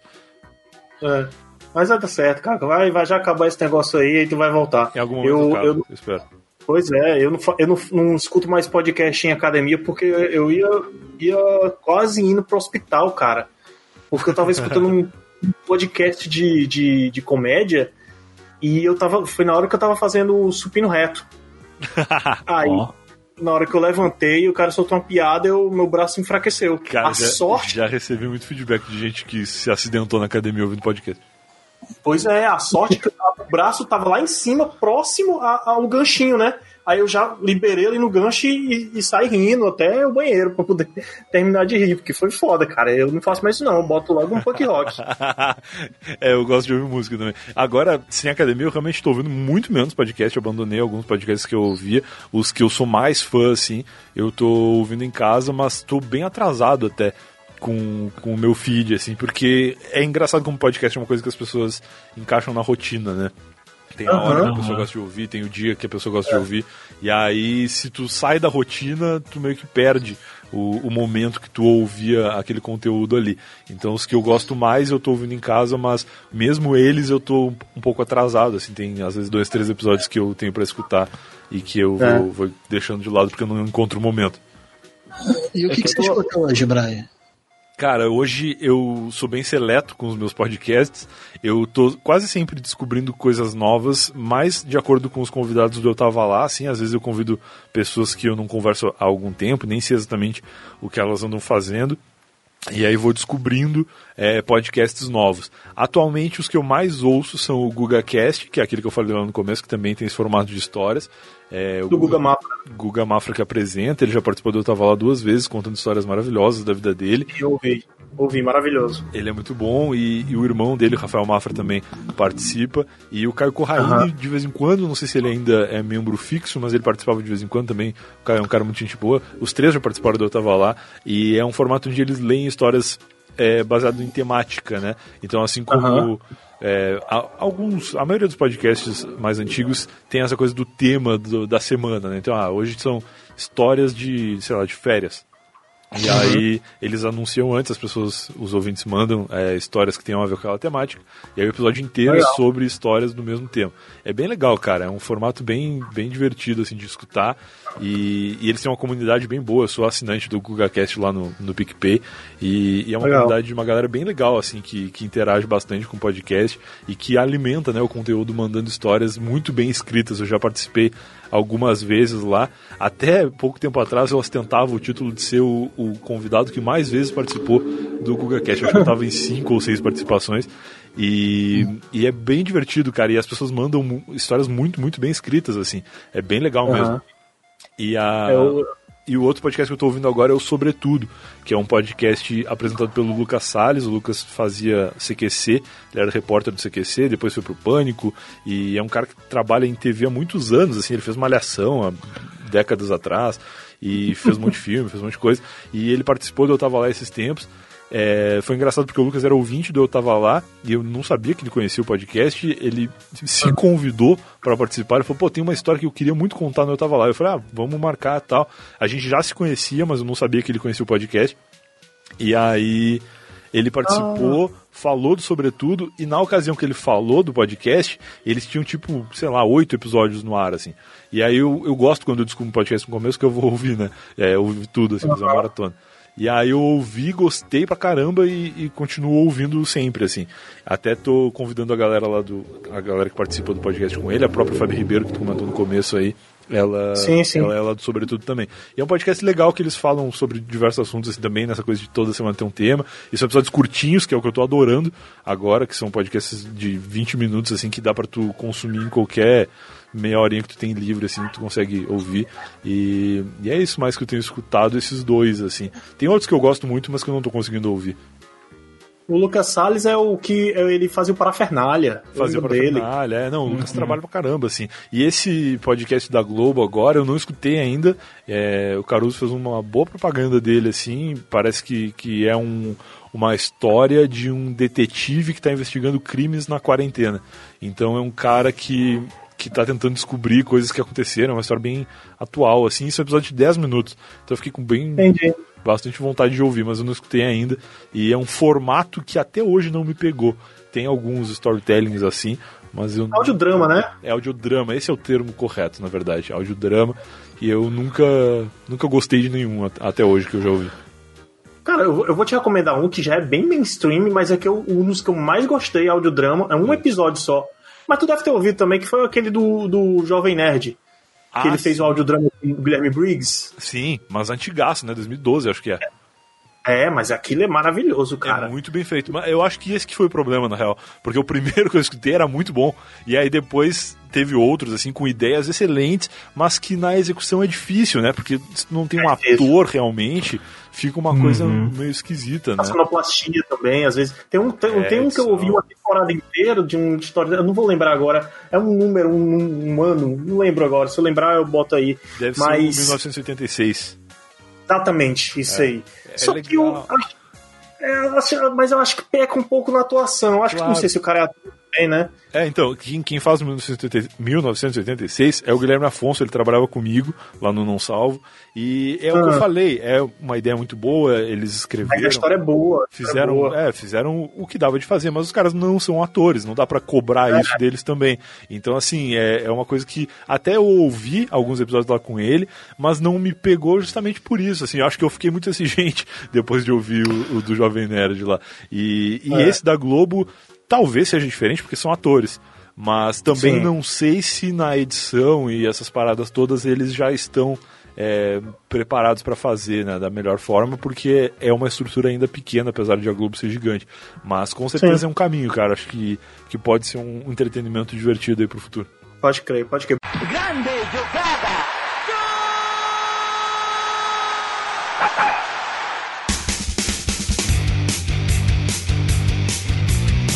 Brian, meu filho, cara, é, já tá com umas duas horas aí, tu deve ter coisa pra fazer. Pelo que, eu, pelo que tu falou, acho que tu não vai dormir, né? Eu não sei, cara. Eu parei de planejar essas coisas. Eu amanhã tenho. Que dia é hoje? É sexta? Hoje é sexta. Amanhã é, sábado. é. Amanhã, amanhã eu tenho duas reuniões. Eu tenho uma é, Acho bom dormir. à tarde. É, eu tenho que planejar melhor. Eu sei que tem uma às seis e tem uma que é à tarde que eu não sei que hora que é. Acho que é duas horas, uma coisa assim. Aí, se pá, é melhor eu dar uma dormida ali pra acordar Sim. meio-dia. É, é bom. que aí é bom, eu- porque-. É, a gente- Descansa a mente, né? Exato, exato. A gente tem que dormir, cara. A gente é ser humano, assim, a gente costuma fazer isso. É, de vez em quando é legal. Eu tô. Não, eu, eu durmo bastante, assim, eu só durmo nos horários errados. Mas eu. eu sabia que-. Saiu uma pesquisa uma vez que um ser humano que vive cerca aí de 80 anos, ele gasta 20, quase 20 anos, acho que é 18 anos pra ser mais preciso, dormindo. É, eu já, eu- bom. isso aí, todo vendedor de colchão, ele, ele vem com essa, com essa, com essa tese aí. É, 18 anos dormindo. é, pra tirar a dúvida, tu vai na Ortobon ali que, tu, que o cara te explica. Mas é, é muito real, assim. Eu lembro que eu comprei minha última cama quando eu vim morar em São Paulo. E o cara me contou essa história aí. E eu acho que deve ser verdade mesmo, cara. E eu, na real, devo dormir muito mais do que isso, porque eu durmo nos horários errados, mas eu durmo bastante. Tanto que ontem, eu acho, é, eu não sei, não tenho muita referência de ontem e hoje, mas esses dias aí eu fui dar uma deitadinha às três da tarde e eu acordei às 10 da manhã do outro dia. Então eu fiquei, Meu cara, Deus. eu fiquei tipo em coma, assim, que devia ser um dia que eu tava muito Meu cansado Deus. e eu não tinha nenhum compromisso no dia seguinte, aí eu deitei sem despertador, sem nada. Mas nesse caso tu não acorda com dor no corpo, dor na cabeça. Dor de cabeça sempre, mas dor no corpo ainda não. Acho que porque o vendedor da Ortobon me convenceu com a história lá. Te deu uma cama boa, né? Uma, cama- uma caminha boa. Mas eu, eu, eu vou regular. Eu sei que em algum momento eu vou regular. É que agora, esse ano aí, cara, eu não tô me cobrando em nada, assim. Porque 2020 é um ano que, se a gente sobreviver, já tá muito bom já. E eu tô até, como eu falei, eu tô conseguindo produzir bastante coisa, cara. A gente tá gravando um monte de podcast. Tem um spin-off do Eu Tava Lá que a gente lançou com, Sim. com a Hotmart agora aí, que é exclusivo lá do aplicativo deles. Eu tô escrevendo um livro que vai ficar pronto muito em breve, Olha assim, aí. que é uma parada que eu nunca achei que eu ia conseguir fazer um dia e que meio que tá na reta final, assim. Então tá rolando. Pode 2020 falar o que é, cara, o livro? é um livro do Eu Tava Lá. que é? É um livro do Eu Tava Lá. Ah, que legal, cara. É, um compilado de histórias assim que a gente tá fazendo e que tudo indica que esse ano ainda vai ficar pronto. Só não sei se eu vou lançar esse ano, porque, enfim, é um ano incerto, mas vai ter Um ano difícil. lançamento aí físico e, e digital na Amazon. E, Pô, e tá muito legal, cara. Tá realmente sensacional. Assim, a gente montou uma equipe com jornalistas e, e pessoas capacitadas para fazer junto comigo o negócio ficar legal. E, e tá realmente muito bom, mas não sei quando vai acontecer. Tanto que eu nem tô falando muito sobre ele em lugar nenhum. Mas fica o, o spoiler aí de que em algum momento vai acontecer, talvez no começo do ano que vem, pra gente poder fazer melhor já com uma vacina no, no esquema. Sim, sim, ó. E, vacina russa. O, quando tiver o livro aí, cara, a gente é um podcast muito pequeno, mas se quiser divulgar aqui, a gente Com dá uma certeza, força, bicho. cara. Com certeza, me chamem de novo aí. Quando tiver pronto, eu aviso vocês. E vai ser Avise. legal. Vai ficar, vai ficar bem divertido. Inclusive, ó, não sei se ele falou, mas o Bergs lá, que você já, inclusive, foi no Confábulos, ele começou com a gente. Olha a gente começou junto. Que legal, cara. O Bergs, é, ele promoveu aí um dos meus últimos encontros com pessoas no mundo real em 2020, que foi o Confábulas ao vivo. Eles fizeram um Uhum. Teatro aqui em São Paulo. Eu vi. Eu fui lá, foi, foi bem divertido, e aí em seguida o coronavírus pegou e a gente nunca mais saiu de casa. Mas eu, eu participei lá, foi bem legal. O Bergs é um cara muito gente boa, que tem 4 metros e meio de altura. Então, ele é- além de ser da tua altura, ele também foi contaminado, contaminado por ti pelo vírus do não gosto mais de futebol. Olha aí. Não sei se, não sei se tem a ver com o fato de o São Paulo não ganhar nada desde 2002, 2012. Mas, enfim. Ele é maior que eu, cara, ele é bem maior que eu. A gente, É mesmo, cara? É, eu tenho Ah, 90, ele deve ter uns 1,96 no mínimo, assim. Porque Caralho. Meu eu, Deus. Cara, uma, uma coisa que todo mundo que tem 1,90m ou próximo disso e tá ouvindo vai se identificar é que não é normal a gente se sentir baixinho perto de alguém. E o Bergs é um cara que eu me sinto uma criança do lado dele. Porque Que isso. eu, eu- tu olha pra cima pra falar com o cara, assim. E ao longo da Caralho. minha vida isso foi muito incomum, quase sempre, né? Eu imagino que vai ser assim, quando a gente se encontrar, um dia a gente se encontrar, vai ser eu, a gente olha Eu sou, alto. eu sou o cara que detecta calvície nas pessoas, assim, porque eu vejo todo mundo assim. Então, às vezes eu falo, pô, o fulano tá ficando careca, e todo mundo fala, sério? Como assim? Aí, aí passa um tempo e todo mundo descobre. Caralho, boné, cara. Só não vai descobrir se o Bergs ficar, né? é, não, o Bergs eu não vou saber. É. E eu também Aí sou. vai ser o reverso, né? Eu sou um É, cara vai que é, que é legal a galera limpar em cima da geladeira quando eu vou visitar, porque eu vejo toda a sujeira que as pessoas não veem em cima das geladeiras, eu consigo enxergar geralmente. Pode crer, eu não consigo ver a minha, não, de jeito nenhum.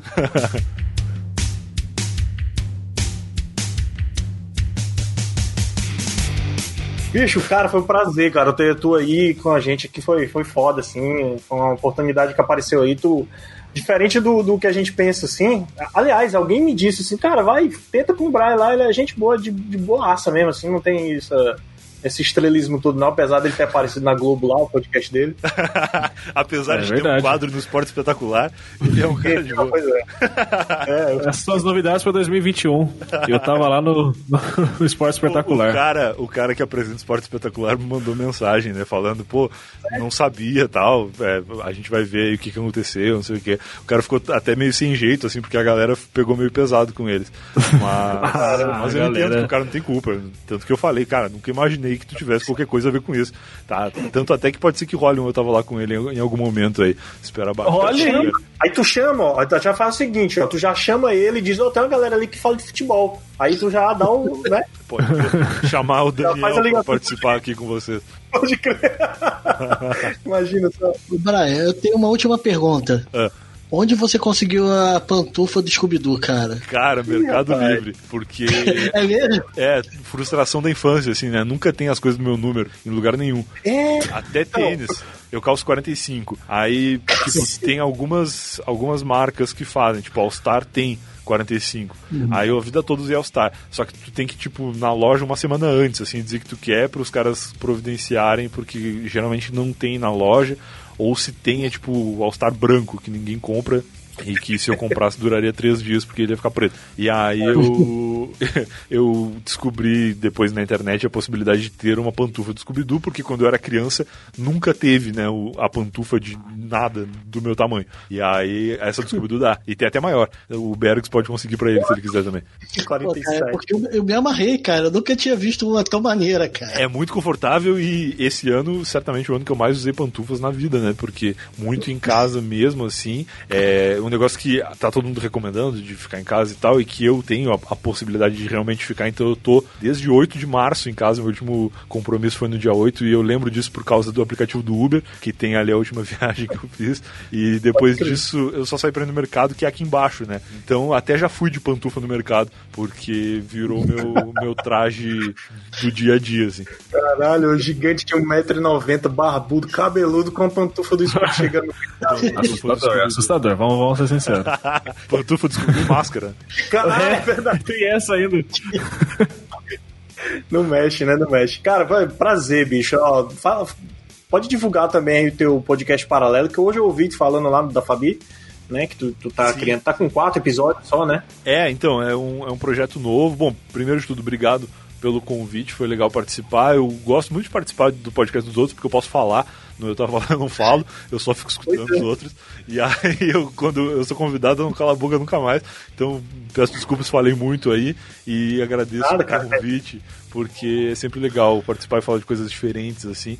É, o ETL Help é o nome desse projeto, ele é um spin-off do Eu Tava Lá, que é um formato que eu criei anos atrás num outro podcast que eu fazia e que depois acabei deixando de lado e sempre tive vontade de fazer, que no contexto, no universo eu tava lá, ele tem sentido, que é histórias incompletas, né? Então eu tava lá, ele é um projeto onde eu ouço histórias das pessoas e o ETL Help ele é um podcast onde eu a minha namorada que participa como membro fixo da bancada do Telehelp e algum convidado, a gente lê histórias que os ouvintes do podcast ainda estão vivendo, mas ainda não encontraram um final, um final feliz para suas histórias. Então a gente lê aquele, Hum, aquela legal. história que precisa de uma decisão para ser tomada e aí a gente conversa é, com o convidado e tal e tenta encontrar um caminho ali para aconselhar aquela pessoa. E a gente já fez quatro episódios é, com participação de pessoas que já participaram do Eu Tava Lá. O último foi com o Lucas Salles, inclusive, falamos dele agora há pouco. E toda semana tem algum episódio aí com algum convidado diferente. Esse podcast ele é um projeto exclusivo da Hotmart, a gente vendeu para eles o formato e tá indo ao ar no Sparkle, que é um aplicativo que não é novo, mas que como a, a plataforma de podcast ele tá meio que começando assim. Então eles têm alguns projetos de podcast lá já, tem outras coisas que vão entrar agora que eu tô sabendo. E É um Spotify de podcast, assim, podemos dizer assim? não, o Sparkle, ele, a Hotmart em si, ela é uma plataforma de entrega de conteúdo digital, né? Então tu consegue fazer, sei lá, um curso, colocar lá e vender através da plataforma deles. Entendi, entendi. Morri. E aí a pessoa consegue acessar com o login lá e ter acesso ao curso que tu subiu. E aí o Sparkle, ele é meio que uma plataforma de conteúdo exclusivo. Então as pessoas, sei lá, youtubers que fazem vídeo, é, no YouTube eles não podem fazer algumas coisas, tipo falar palavrão ou mostrar determinadas imagens, coisas assim. No Sparkle eles Ok. podem. Então a pessoa vai lá e cria uma comunidade e aí dentro do aplicativo eles podem subir coisas que no canal original eles não podem. No caso do Eu Tava. Lá, é um formato diferente mesmo. É um podcast que é super bem produzido. Ele poderia facilmente ser um podcast no Spotify, em qualquer lugar. Mas a gente optou por fazer junto com a Hotmart e tá bem legal lá. O- a comunidade do Eu Tava Lá tá bem pequena ainda. É um negócio que tá bem começando, assim. Mas já tem alguns ouvintes que estão que acompanhando desde o começo. E recomendo quem puder procurar lá o, o Eu Tava Lá no Sparkle tem, tem bastante conteúdo que vai entrar ainda. Dá pra ouvir pelo link, assim, não precisa ter o aplicativo, nem tá cadastrado pra ouvir. Dá pra ouvir cada episódio pelo seu link lá, mas se a pessoa tiver no aplicativo, recebe notificação, como um aplicativo de podcast mesmo. É bem, bem interessante. E obrigado Legal, pelo cara. convite, ouçam o Eu Tava Lá, é só procurar Eu Tava Lá no Google, é, não clicar nos da Globo, clica só no, no verdadeiro, ou procura Eu Tava Lá nos aplicativos de, de podcast no Spotify, no Deezer, ou qualquer lugar que, que a gente tá em quase tudo. Ah, a gente vai deixar o link aí, lógico, né? Vai marcar você aí nas, nas redes sociais boa. Tudo. o link do site que é eu tava ponto lá. Eu me orgulho muito desse, Sim. desse domínio aí, porque eu acho muito fácil. Cara, Eu eu, adorei, cara, esse domínio, cara. Muito maneiro. Maravilhoso. Cara, antes de terminar, deixa eu te fazer dois convites. Se Opa. você quiser participar, se gosta de falar, é, é bom que você fala as coisas diferentes do que você faz lá no Eu Tava Lá. É. A gente tem um podcast que é, a gente faz parte da plataforma Turno Livre, que tem vários tipos de podcast. Tem um cara do, do quadrinhos, né, que é o Hamilton. Ele fala de quadrinhos, eh, quadrinhos e narrativos, que é quadrinhos alternativos, não é os quadrinhos mainstreams aí que você vê por aí Independentes. Aham. independentes.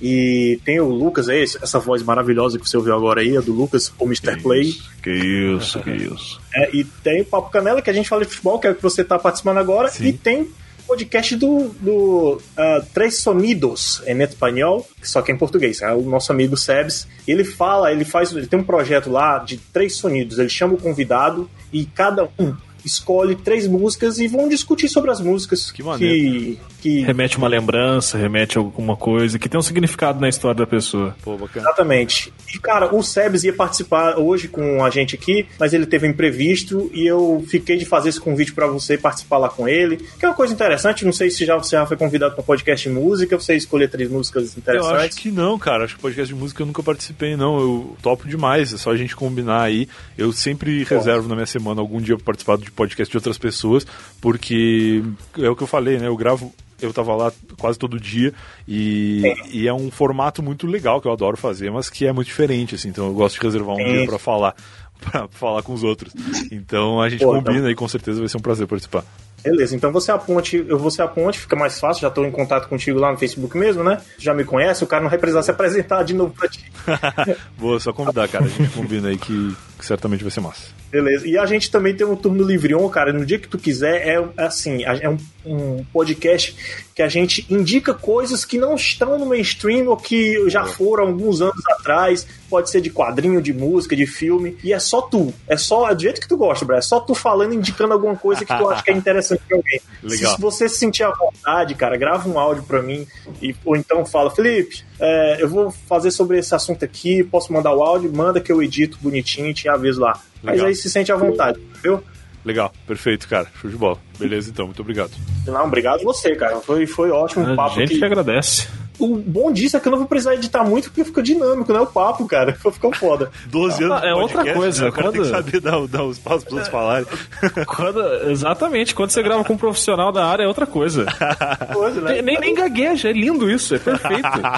eu brinco que eu tava lá, ele quase não tem edição, e realmente quase não tem, porque é, é normal quando a gente fala com pessoas que trabalham em rádio, que trabalham em TV, que eles sentem no podcast um, um mais confortável, porque pode ter o espaço, pode ter é, a gaguejada, que na- depois na edição a pessoa conserta, né? Só que eu odeio isso, cara, porque como geralmente sou só eu e uma pessoa, se tem aquela caída no assunto, se dá uma morrida, se fica um silêncio, se fica alguém gaguejando muito, o, pode ser que o ouvinte não vai perceber, e certamente não vai, porque a edição vai resolver esse problema, mas o clima entre os participantes fica esquisito. Fica todo mundo meio fora de ritmo, assim. Fica tipo o time do FIFA quando tá sem entrosamento. Fica todo mundo meio atrapalhado, não sabe direito como a hora de falar, a hora de parar e tal. E aí eu tento sempre manter o, ritmo em cima como se fosse ao vivo, porque fica mais fácil para as pessoas ficarem à vontade, né?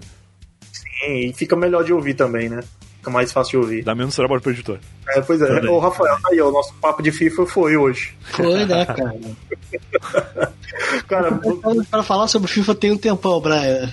então, vai esculhambar o FIFA, no caso. É, eu, eu tenho esperança ainda de que o FIFA um dia seja bom. Pra gente terminar esse episódio com uma mensagem de esperança e prosperidade. Eu tenho esperança de que, que, sei lá, no, PC, no PlayStation 5, aí, na próxima geração, quem sabe um dia a EA cria vergonha na cara e resolve fazer um Ah. jogo novo de verdade. E aí eu vou estar de, de braços abertos aí pra. Claro que vai demorar um pouco pra eles me convencerem, né? Vou ter que ver algumas pessoas aí falando bem. Mas eu tenho vontade de que exista um jogo de futebol bom e eu espero que isso aconteça.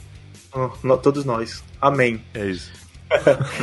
Ah, gente, é isso. Obrigado. Ah, daqui a um mês sai outro episódio do Papo Canela. Pra quem escutou. Cara, foi um episódio muito diferente. Eu acho que eu vou levar esse formato. Eu não vou fazer mais a apresentação do jeito que eu fazia. É, ficou bem legal, cara. O Brian, de novo, obrigado aí. Obrigado, Rafael, Lucas. Valeu. Ah, é isso. Valeu. Valeu, galera.